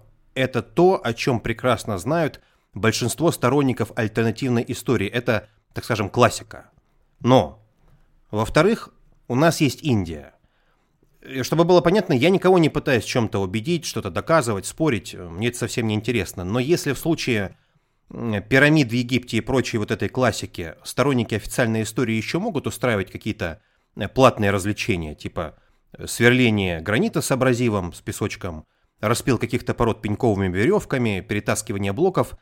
Черт с ним, даже закрывая глаза на всю симметрию, ориентировки, применение золотого сечения в пропорциях, заложенные числа Фибоначчи и так далее, черт с ним. Так вот, с храмами в Индии все эти развлечения с веревками кажутся э, ну, по меньшей мере, забавными. Прелесть в том, что видео этих индийских храмов и комплексов появляется прямо сейчас. Буквально лет пять назад всего этого не было. Это отдельная тема для отдельного подкаста, но просто несколько примеров по-быстрому. Храм Кайласанатха, который высекли монолитно прямо в одной одиноко стоящей скале. Все статуи, колонны, здания не принесли туда и поставили позже, а сразу же высекли одномоментно при постройке монолитом. Э, кто смотрит на YouTube фотографии, обратите внимание на обилие мелких деталей, вырезанных фигур, сценок, даже на внешних стенах сооружения. Или каменные колонны храма Хойсалисвара – на которых, ладно бы, совершенно очевидные следы от непонятно чего, но точно не от ручного труда, а которые еще и потрясающего качества, их много. Там же захватывающий дух потолок с фантастическими элементами, стены храма, которые буквально испещрены фигурами и сценками. Сказать, что в Индии вообще поражает сумасшедшая детализация этих комплексов, какая-то такая триповая тема, значит вообще ничего не сказать. Море мелких элементов и на самом потолке, и на стенах, и на внешних стенах храма. Там же стоят статуи из цельного камня, в самых темных уголках, подальше от неискушенных туристов, они даже чуть поинтереснее, на которых, например, есть декоративные изображения черепков по периметру как бы короны статуи. И каждый из этих черепков полый внутри. Через отверстие носа, рта и ушей можно продеть соломинку. Ожерелье у статуи, напоминаю, монолитной, из одного цельного куска камня – в районе груди оно отделено от тела. Между телом и ожерельем можно засунуть палец. Вот то же самое и с другими украшениями на статуе. А только подобных колонн, как в этом храме, э, не говоря уже про статуи, на территории Индии сотни тысяч, без преувеличения. Сколько всего храмов в Индии неизвестно, но приблизительно их насчитывается около 1 миллиона. Поэтому все, что вы сейчас видите на YouTube, помните, это один потолок из тысяч потолков одна статуя из десятков тысяч статуй. Или ранний Киевав, подземный ступенчатый колодец. 64 метра в длину, 20 в ширину, глубина 24 метра. Объект всемирного наследия ЮНЕСКО. Подобных колодцев на территории Индии тоже порядком. Это просто один из самых крупных. Или храм Анкорват. Он, правда, территориально находится в Камбодже, но просто очень примечательный. Объект всемирного наследия ЮНЕСКО. Отдельная история. Земное воплощение небесной обители самого бога Вишну. Проще говоря, его дом, когда он был на земле, согласно легендам. Лично меня очень впечатлила одна из статуй Вишну, которая в нем стоит, будут фотографии. Общий объем использованного камня более чем впечатляет. Ближайшая каменоломня совсем не близко. Изначально на потолке, во всяком случае, согласно официальным источникам, стояли деревянные панели, разумеется, удивительного исполнения, и, разумеется, их давным-давно э, растащили местные.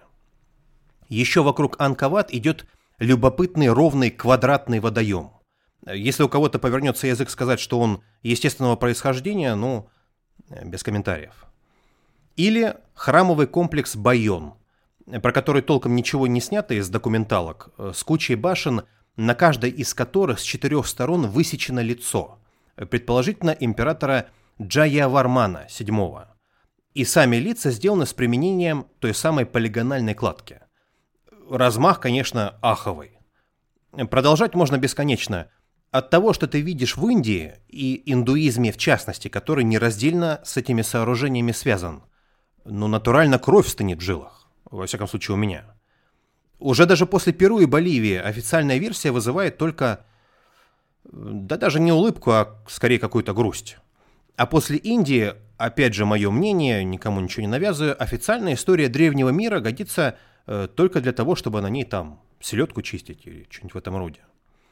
Возвращаясь к Шоху, не знаю, но почему-то он очень жестко придерживается только линии Египта. В представлении Шоха, возможно, этот регион был каким-то исключительным местом в плане строительного материала, плодородной почвы Нила, позиции – он предполагает, что, возможно, здесь были все условия. Не сейчас, но во время вот этой солнечно-индуцированной темной эпохи. А выжившие люди, очевидно, сохранили какую-то часть знаний и технологий. Точно так же, как сохраняли знания, например, монастыри в темные века Европы. И что интересно с этими монастырями и в целом, в некоторых случаях могли сохраняться только обрывки знаний, которые вне контекста даже не имели смысла. Тем не менее, люди понимали их важность и ценность. Возможно, пример так себе, но, например, история Александра Македонского. Сохранилась не вся рукопись, а там э, частей 6 из 9. Люди знали изначально, что рукопись неполная, но все равно понимали, что это было важно. Нужно сохранить то, что осталось настолько, насколько это возможно. Что касается пирамид и храмов на плато Гиза и по факту всей остальной классики. Шох подчеркивает, что, вероятно, строилось все это удивительно быстро. Например, хотя бы судя по следам на второй пирамиде Хафра, где видно, что блоки облицовки сначала ставили на место, а только потом уже обрабатывали, шлифовали сверху. С одной стороны, облицовку не доделали и бросили. Или, например, всем известный незаконченный огромный обелиск в Асуане, который тоже почему-то оставили на месте. Аналогичное мы видим и в других частях мира, и в Перу, и в Боливии, и даже, кстати, с некоторыми отдельными храмами в Индии. Почему? К чему такая спешка? Или просто это специально так делалось на скорую руку, типа летит как летит? Нам непонятно. Вообще по себе скажу, чем больше ты интересуешься этой темой, тем больше у тебя появляется не ответов, а вопросов. Ответов нет. Хотя тот же Шох уверен, что мы все-таки постепенно, маленькими шажками приближаемся к ответам или, по крайней мере, к более широким очертаниям того, что происходило на самом деле. Роган интересовался, мол, есть ли какие-то иероглифы, фрески, которые убеждают, или, по крайней мере, указывают на какие-то методы строительства пирамиды или любого другого гигантского сооружения. Шох говорит, если мы используем формулировку «убеждают», тогда он отвечает «нет».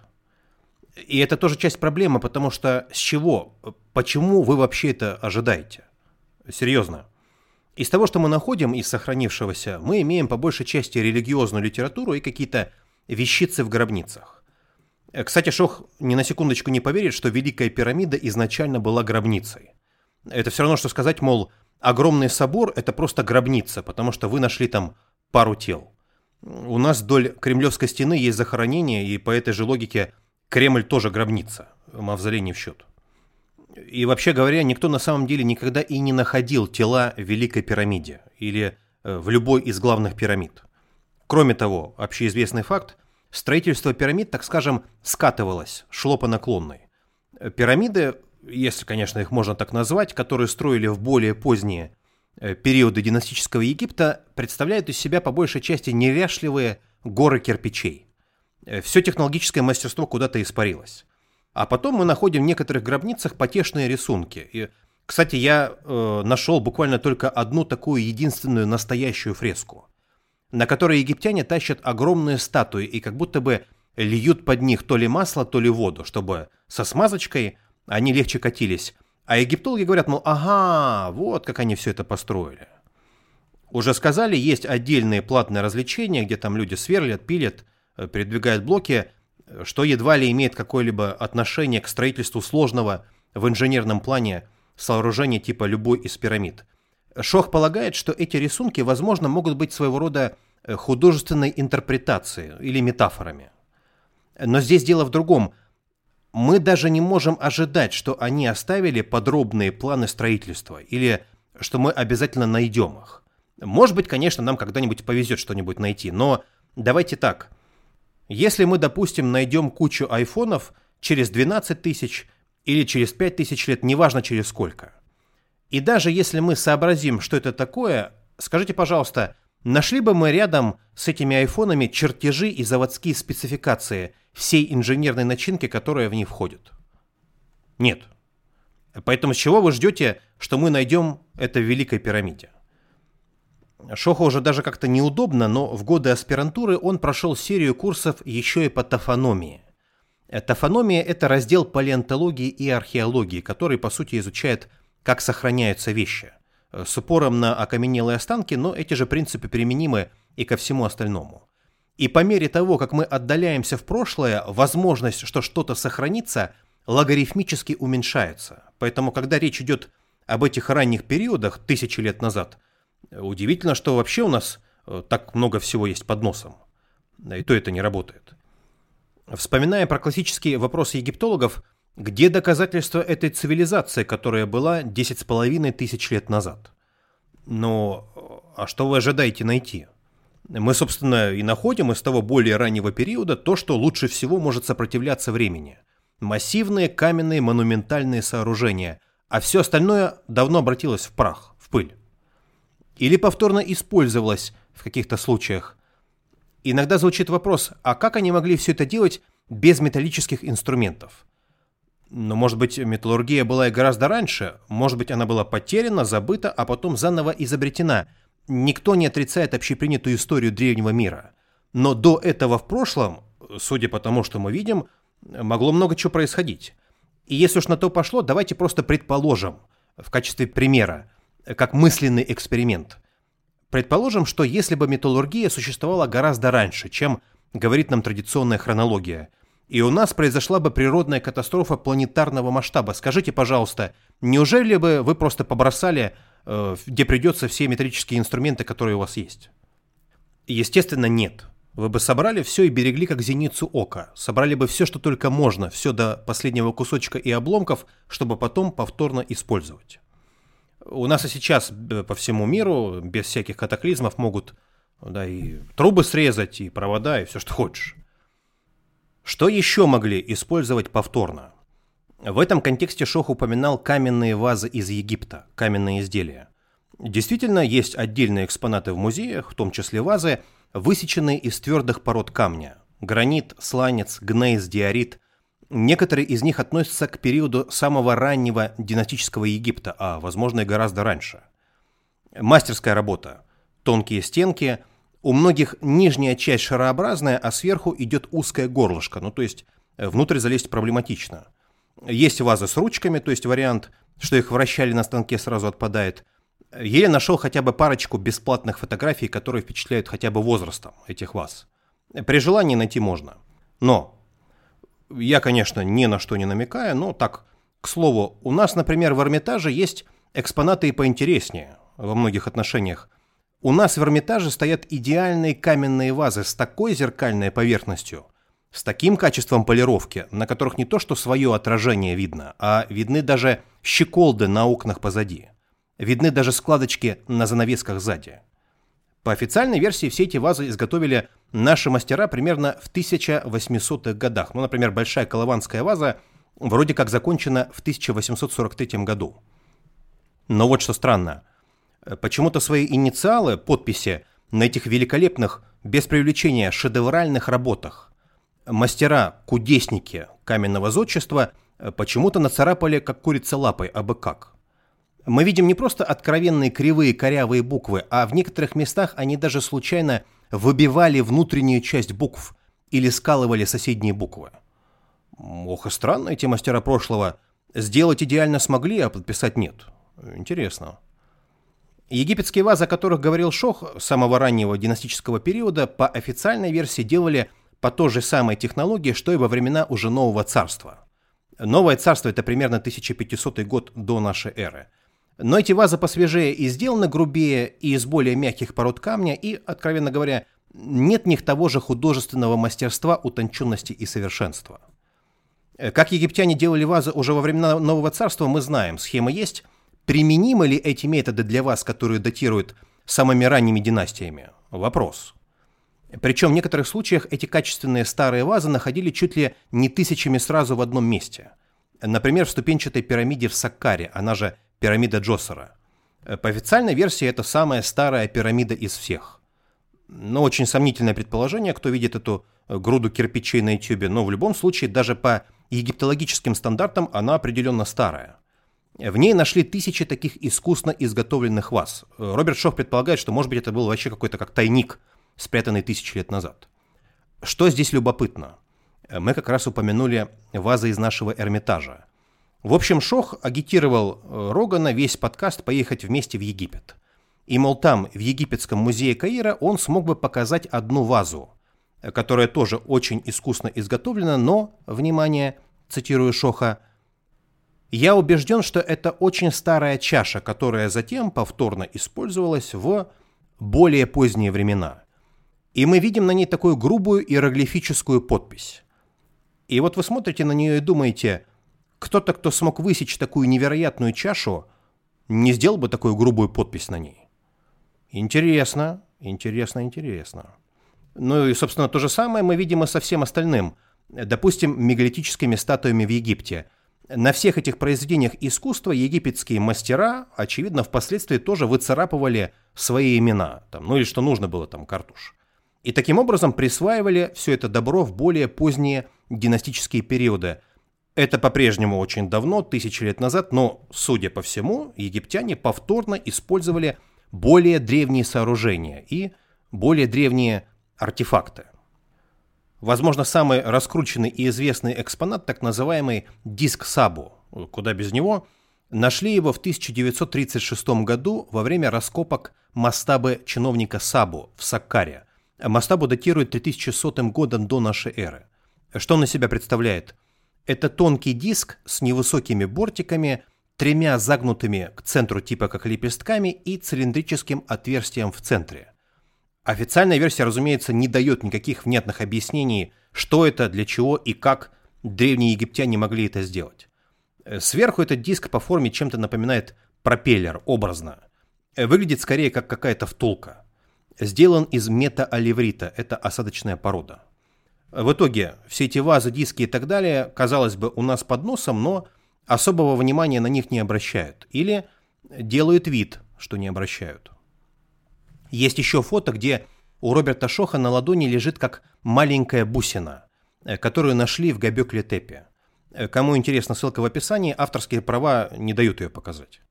Размером бусина это где-то сантиметр на пол сантиметра, сделана, вероятно, из магматической породы и, что самое главное, она просверлена насквозь.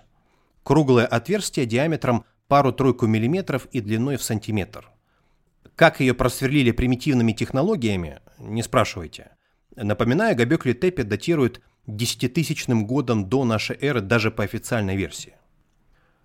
Теперь, отдельная история, так называемые королевские покои в Великой пирамиде.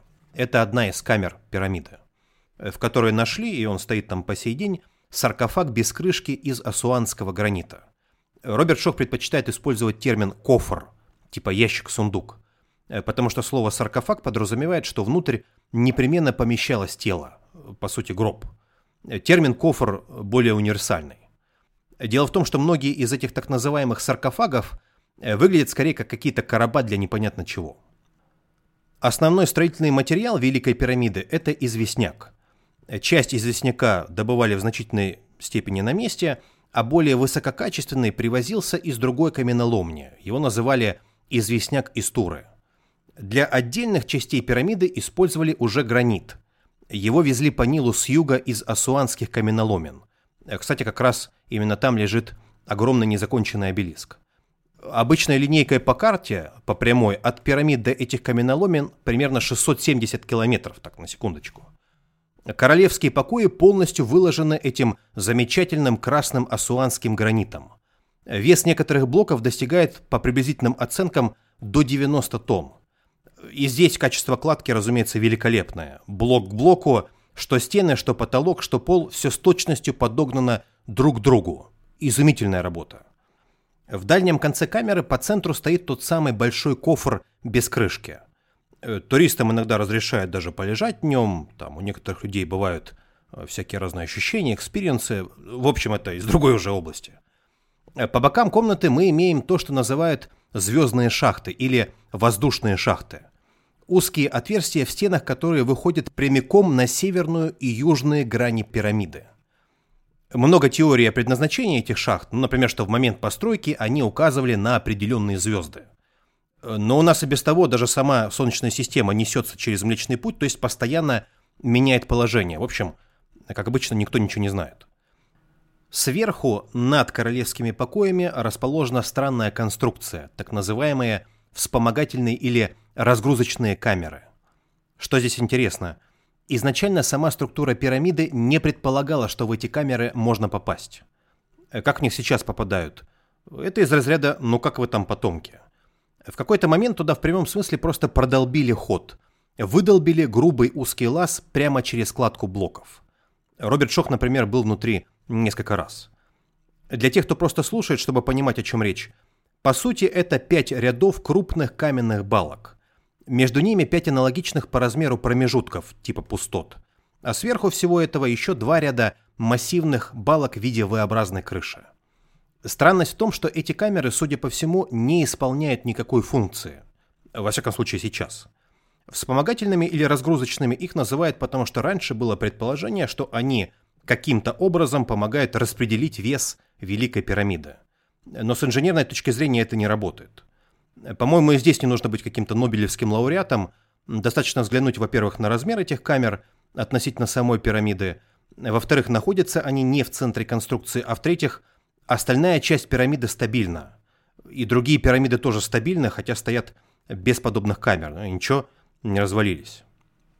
Вообще говоря, я далеко не первый, кто высказывает эту мысль, даже просто по ощущениям. Сама конструкция Великой пирамиды явно не подразумевала, что по ней должны гулять или ходить. Она скорее напоминает какое-то чисто техническое сооружение. Не спрашивайте, какое, нет ответа. Почему основную камеру называют «королевские покои»? Потому что ее так назвали местные. Идея была такая, что, мол, в этой камере потолок плоский, значит она мужская. Вообще она чуть покрупнее. А в камере ниже, в так называемых палатах царицы, потолок V-образный, значит она, мол, женская. Так что это просто название и ничего более. На кофре, который стоит посредине, чуть поодаль от входа, есть совершенно отчетливые следы трубчатого сверления.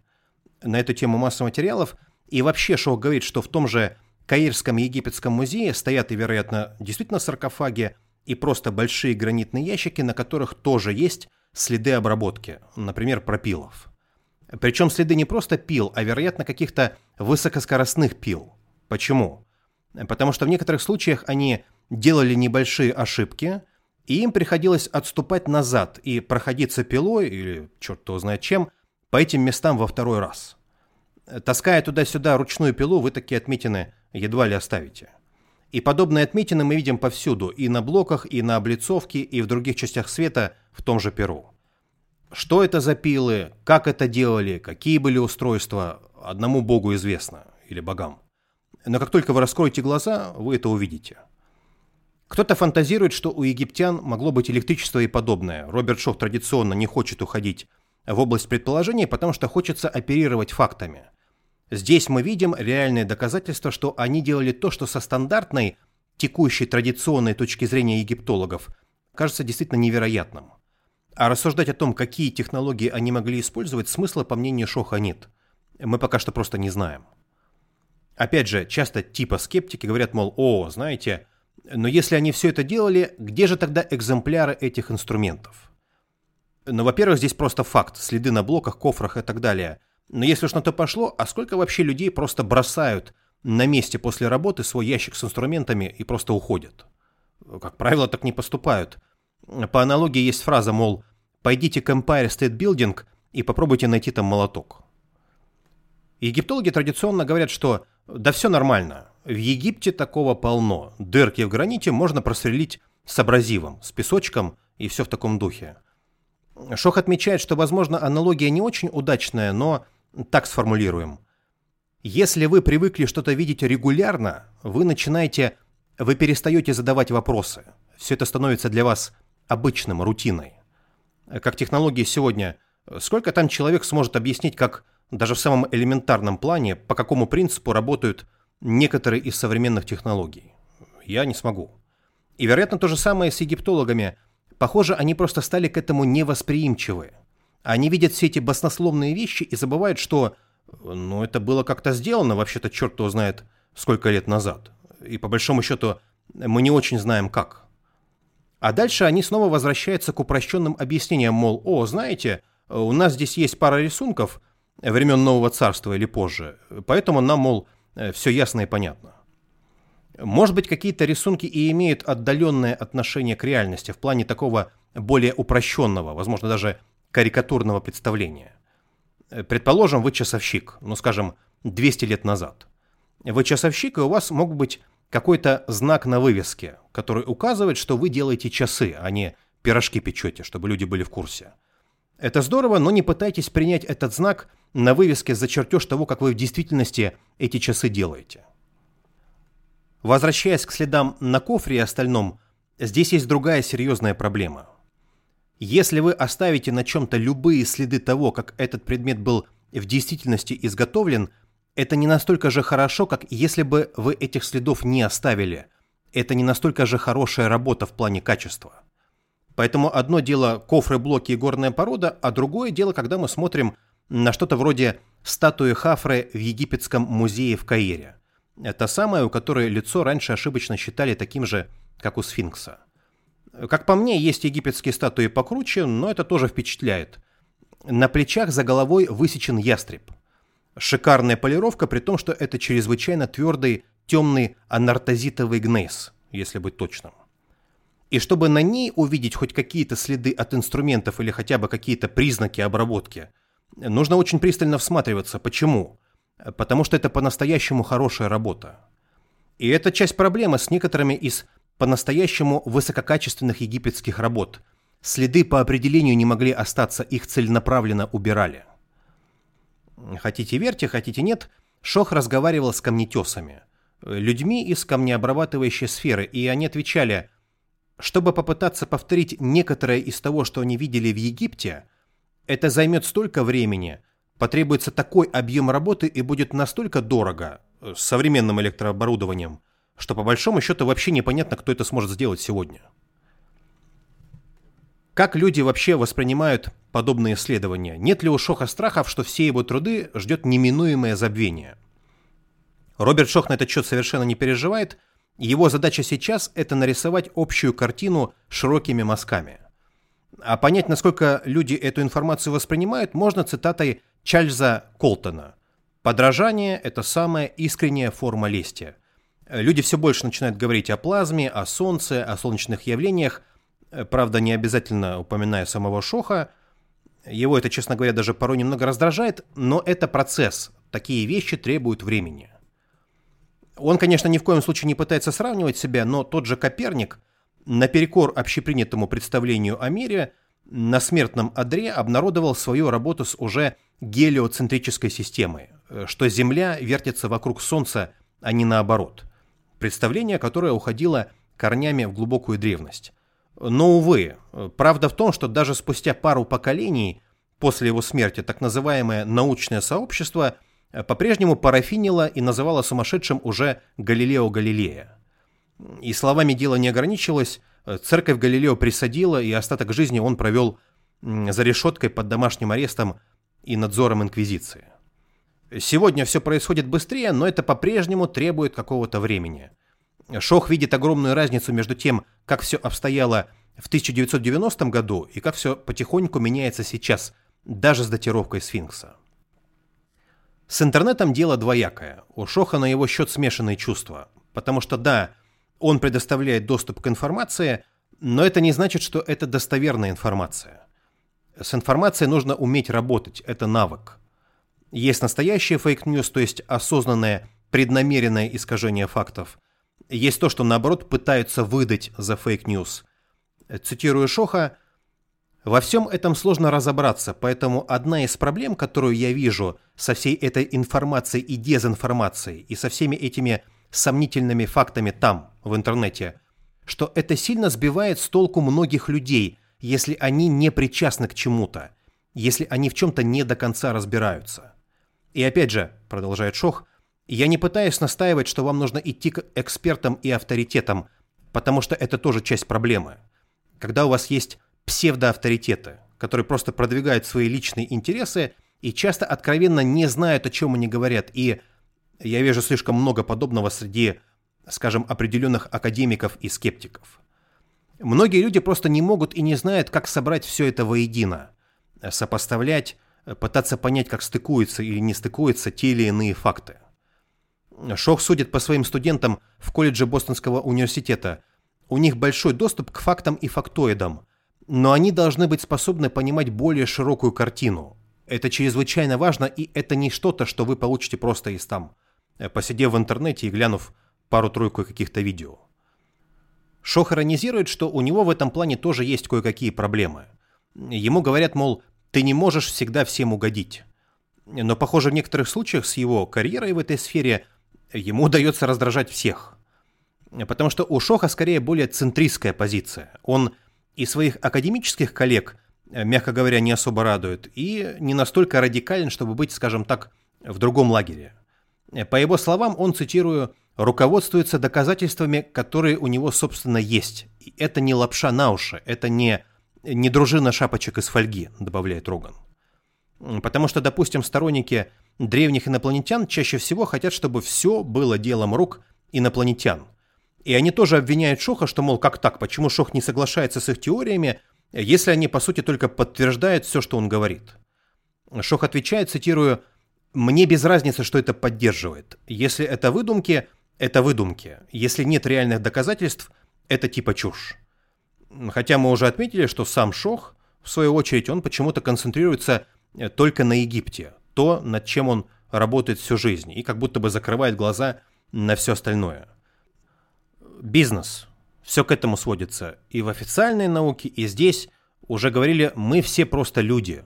Все хотят продавать свои книги, выступления, лекции, видео на YouTube. Но, собственно, Шох спокойно выступал на конференциях про НЛО, древних инопланетян и так далее, не поддерживая, а донося свою версию не вижу здесь ничего плохого. И люди охотно идут на эти конференции, и им нравится. Почему?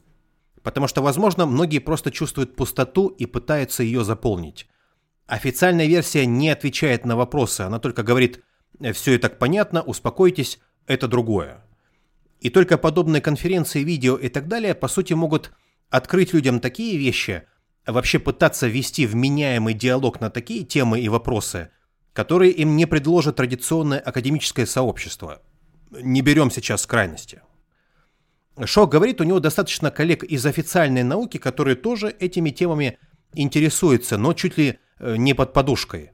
Э, дома одни в зашторенной комнате, потому что боятся общественного осуждения.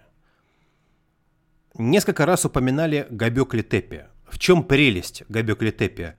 Во-первых, нет никакой цивилизации, связанной с этим местом. Рядом со сфинксом, пирамидами и прочим жили египтяне, поэтому официальная наука говорит нам, мол, значит, соответственно, египтяне все это и построили. А в случае с Гобекли-Тепи нет такой цивилизации.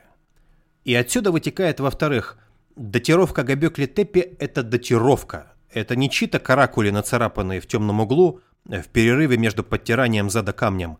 Она основана на жесткой стратиграфии – радиоуглеродном датировании и немецкой скрупулезности. Уже говорили все благодаря немецкому археологическому институту и мистеру Клаусу Шмидту.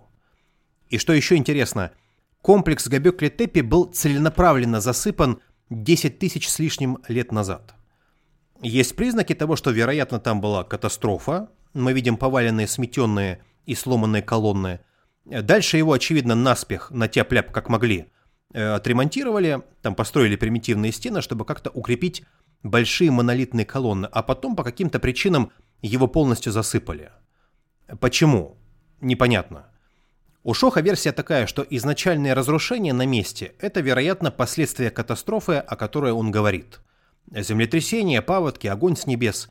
Люди здесь укрывались, пытались что-то ремонтировать, но в конечном итоге сами все это засыпали чтобы, может быть, сохранить, может быть, они намеревались э, вернуться сюда позже, нам, мол, остается только гадать. Я лично эту версию Шоха не очень понимаю, э, потому что снова вопрос элементарной логики. Зачем тратить безумное количество сил и времени, чтобы что-то там засыпать? Когда вокруг бушует стихийное бедствие, или после, или вообще даже без этого бедствия в принципе. Э, силы всегда пригодятся для другого, чтобы выжить. Поэтому версия с засыпанием для сохранения, ну, по-моему, какая-то ерунда полная. В любом случае, еще раз, главное, что Гобекли Тепи не привязана к какой-то другой поздней цивилизации, как тот же династический Египет. Здесь не так вовлечена научная догма. Те, кто поддерживает стандартную историю, говорят, ну, мол, да, красиво, но нет здесь такой технологической изощренности, мастерства и так далее. Как бы немного даже пренебрежительно. И я с этим, честно говоря, даже отчасти согласен, но Официальная версия утверждает, что все это построили охотники-собиратели. Другими словами, что этот комплекс построили люди самого низкого примитивного уровня развития. Стандартная хронология обязывает придерживаться этой версии, другого варианта она просто не предусматривает. Мол, это такая как аномалия.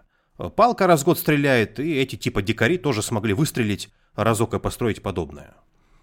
Сразу отметим, даже на сегодняшний день откопан очень маленький процент Габекли Теппи. Клаус Шмидт этим занимался на секундочку 20 лет. Это громадный комплекс. И да, мы, конечно, видим относительно крупные колонны из цельного камня, но сделаны они все-таки несколько грубовато. Нет того поразительного мастерства, которое мы видим в том же Египте. Дело в другом. Например, есть много фотографий колонны, у которой сбоку высечен декоративный такой, как котик, который крадется по поверхности колонны вверх. Да, это опять же не какое-то чудо фотографическое исполнение, однако все равно исполнен он качественно.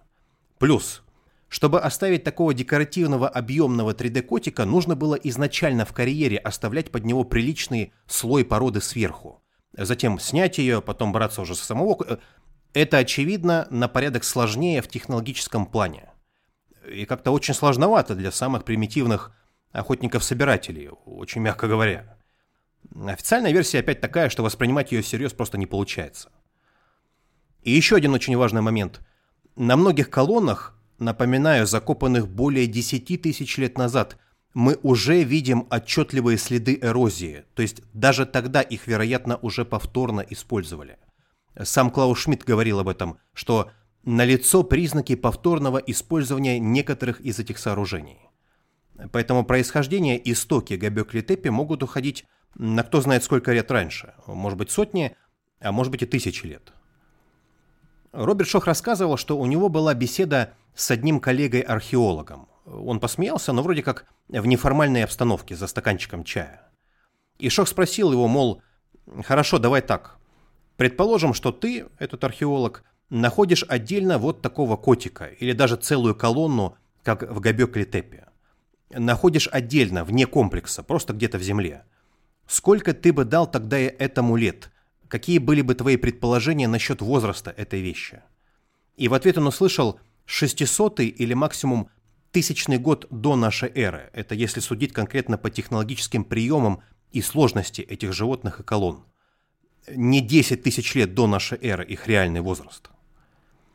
Шох говорит, что часто в разговоре про Габекли Тепе он упоминает Стоунхендж, потому что это один из самых известных объектов.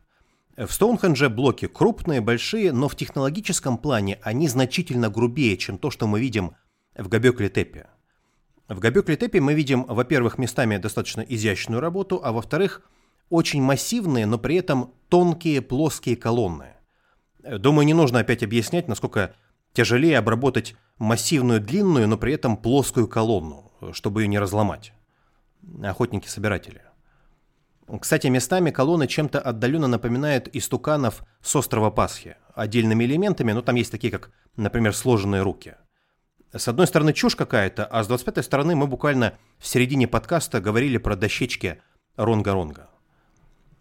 Роберт Шох лично беседовал с Клаусом Шмидтом, э, пока он еще был жив, который сказал ему, что многие из колонн садили, укрепляли чем-то вроде цемента у основания, чтобы они крепче стояли на местах, что опять же просто поразительно для такого раннего периода. Когда они только начали раскапывать Габекли-Тепи и увидели верхушки этих колонн, Клаус Шмидт предполагал, что, судя по габаритам, эти колонны должны были уходить в землю ну, на одну треть для фиксации, хотя бы а не на какие-то сантиметры, как в итоге обнаружили, когда докопали до оснований. А сейчас, конечно, колонны, чтобы не рухнуть, стоят уже на подпорках. К чему была такая тонкость? Почему их не вмазали в землю покрепче? Полнейшие домыслы, но когда мы имеем дело с самыми древними сооружениями, мы часто сталкиваемся с ориентировками на небесные тела, стороны света, с аналогиями, заложенными числами, уже говорили – но еще и с тем, что в этих самых древних сооружениях часто учитывали еще и акустические особенности. Может быть, как-то с этим связано. Нам, опять же, к сожалению, остается только фантазировать. Хороший вопрос. Сколько еще потребуется времени, чтобы полностью раскопать весь комплекс Габекли-Тепи? Шох говорит, если делать это аккуратно, потребуется столетие. Это громадный комплекс. Когда Шох с женой ездили туда на место – Клаус Шмидт показывал им соседние холмы, которые, вероятно, тоже являются частью комплекса. Там копать и копать. По-быстрому все разрыть экскаваторами не вариант, потому что собрать потом все так, как было изначально, уже не получится. Так что если вы делаете это неаккуратно, если вы делаете это неправильно, вы попросту уничтожаете факты, вы уничтожаете историю.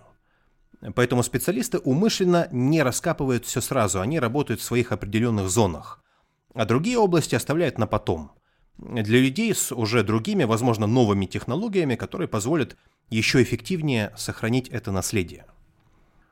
Плюс, деликатный момент.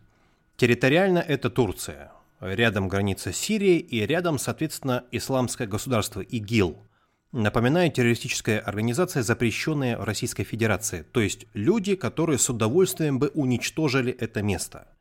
И, к сожалению, сейчас мы со всей уверенностью это утверждаем, потому что они уже уничтожили десятки достояний человечества. Это и монументальная арка Пальмиры, и дворец Ашур на Цирапала II в Немруде, и, например, биоманские статуи Будды по 55 и 37 метров каждая, или, кстати, Э, мечеть пророка Юнуса в Масуле, то есть тут дело скорее не в религии, а в денежках, потому что все, что нельзя вырвать и продать, уничтожается. Все, для нас это безвозвратно утеряно. Генеральный директор ЮНЕСКО Ирина Бокова назвала действие ИГИЛ формой культурной чистки. Еще рядышком, например, город Шанлы-Урфа. Очень священное место для христианства, иудаизма и особенно священное для ислама – Отсюда до Габекли-Тепи можно спокойно доехать на такси. Там есть священная пещера, где родился пророк Авраам, есть большая мечеть Урфы. И Шох все это перечисляет, потому что Урфа определенно очень древний город. И даже на территории города, когда, допустим, начинают строить какое-то здание, они почти всегда натыкаются под землей на какие-то руины, статуи, которым по 12 тысяч лет. Ну, например, так называемый человек из Урфы, одна из таких случайно найденных статуй. Возможно, не самая изящная, но это 9000 год до нашей эры.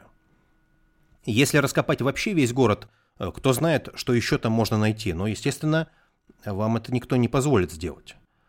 Потенциально Урфа может быть одним из самых старых поселений на Земле, которое берет свое начало с конца последнего ледникового периода, но это по оценке конкретно Роберта Шоха. То же самое, например, мы видим в Мексике, где люди тоже строили города поверх старых поселений, или город Куско в Перу, или Храмовая гора в Иерусалиме, где глубоко под современной улицей откапывают старые улицы. Короче, называя вещи своими именами, здесь очень серьезно влияет религиозный вопрос. Очередной пример от Шоха. Ясно, что в Египте он был бесчисленное количество раз, и вот однажды это 1990-е, он завтракал в кафе. Сидел, пил кофеек, и за стола открывался шикарный вид на пирамиды, и к нему подсел один мужчина. Они разговорились, человек этот, как оказалось, работал в Каирском университете, тоже из академической среды, вроде как профессор экономики. И он начал рассказывать Шоху, что, мол, Шох американец, значит, он приехал, потому что ему главным образом интересны пирамиды, сфинкс и прочее. А вот по мнению этого мужчины, Египту на самом деле нужно вот что. Снести пирамиды, снести сфинкса – это все не нужно, а из полученных материалов тут же на месте построить современный крытый торговый центр с кондиционерами, и вот это действительно экономически пойдет на пользу Египту. Шох даже не пытался иронизировать тогда в разговоре, потому что нужно объективно смотреть на вещи. Для многих египтян, да, династический Египет важен, а для кого-то, как для этого человека, он не значит ничего. Это, скажем так, не его культура, значит, она типа не важна. На самом деле, сам Шох утверждает, что по большому счету он, как американец, и не имел права что-то возразить этому египтянину с торговым центром. Почему? Шох говорит, а что американская цивилизация сделала со своим коренным населением у себя в стране, с индейцами – она совершенно не церемонясь, с минимальным вниманием к археологическим нюансам и культурной ценности равнялась землей бульдозерами и захоронения, и священные места индейцев, чтобы построить там какое-то очередное производство. У меня есть отдельный подкаст про Каманчи, там эта тема тоже затрагивается, рекомендую. По мнению Шоха, это то же самое. Нам кажется, вот такие идеи со сносом пирамид, сумасшествием, но в реальности это то же самое. Сфинксы и пирамиды мы просто все знаем очень хорошо с самого раннего детства. Шоу говорит, что этот египтянин, в случае чего справедливо, мог бы ответить ему, мол, Вы сначала гляньте, что вы у себя в стране сделали, а потом нам здесь что-то рассказываете. Или люди, которые наоборот за сохранение пирамид и сфинкса, могут так думать не потому, что они заботятся о культурном наследии человечества, а просто потому, что это тоже хорошо для экономики Египта. Это привлекает туристов и, соответственно, деньги. А с 25 стороны, тут же в Египте существует еще и другое мнение, что им наоборот следует оградиться от туристов, потому что чуть ли не до 25% экономики Египта завязано на туризме. Это же не только отели, это и общепит, безделушки, транспорт и много чего еще. А если что-то случится и поток туристов сократится, как, например, сейчас с коронавирусом, у государства на этом фоне возникают серьезные проблемы. В нашем мире вообще все устроено сложнее, чем кажется. Да, это не безоблачное и во всем прекрасное воображляндие. Так что в Турции с Габекли Тепи набирает обороты и фундаментализм, и много чего еще. Поэтому перспектива, откровенно говоря, так себе. С другой стороны, в Турции, естественно, есть люди, которые понимают, что потенциально Габекли Тепи может стать не меньшим магнитом для туристов э, и, соответственно, для денег, чем тот же сфинкс. Может, и не все так плохо. И последнее. Буквально 9 апреля появилась новость. Тот самый Захи Хавас откопал в Люксоре, как он назвал его, «потерянный золотой город», поселение, которое называется Атен. По словам Хаваса, это самый большой из когда-либо найденных городов того периода. Они предполагают, что его основал фараон Аминхотеп III, который правил с 1391 по 1353 год до нашей эры, это новое царство.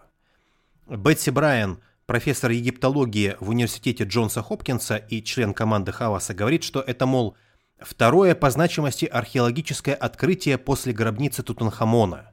И оно дает, цитирую, уникальный шанс окунуться в жизнь древних египтян в те времена, когда империя была на пике своего рассвета. На пике своего рассвета. Чем, на мой взгляд, эта новость интересна? Бесплатных фотографий, естественно, нет – Кому интересно, ссылка в описании. Э, поселение действительно крупное. В Википедии тоже написано, что время правления Аминхотепа III – это один из величайших периодов рассвета древнеегипетской цивилизации. Об этом свидетельствуют грандиозные храмовые комплексы, скульптуры, произведения искусства и так далее. Но на фото я лично, никому ничего не навязываю, э, вижу совершенный примитив – забутовки – шалаши из глиняных кирпичей, которые на фоне э, храмовых комплексов и настоящих произведениях искусства выглядят очень э, интересно. Вот эти шалаши как раз соответствуют времени и технологиям, которые тогда были, как мы вначале цитировали Илона Маска. Но тем более комплексы и произведения искусства стоят не закопанные и, соответственно, законсервированные и защищенные грунтом, а обдуваемые с четырех сторон ветрами. Действительно хорошая находка. Все.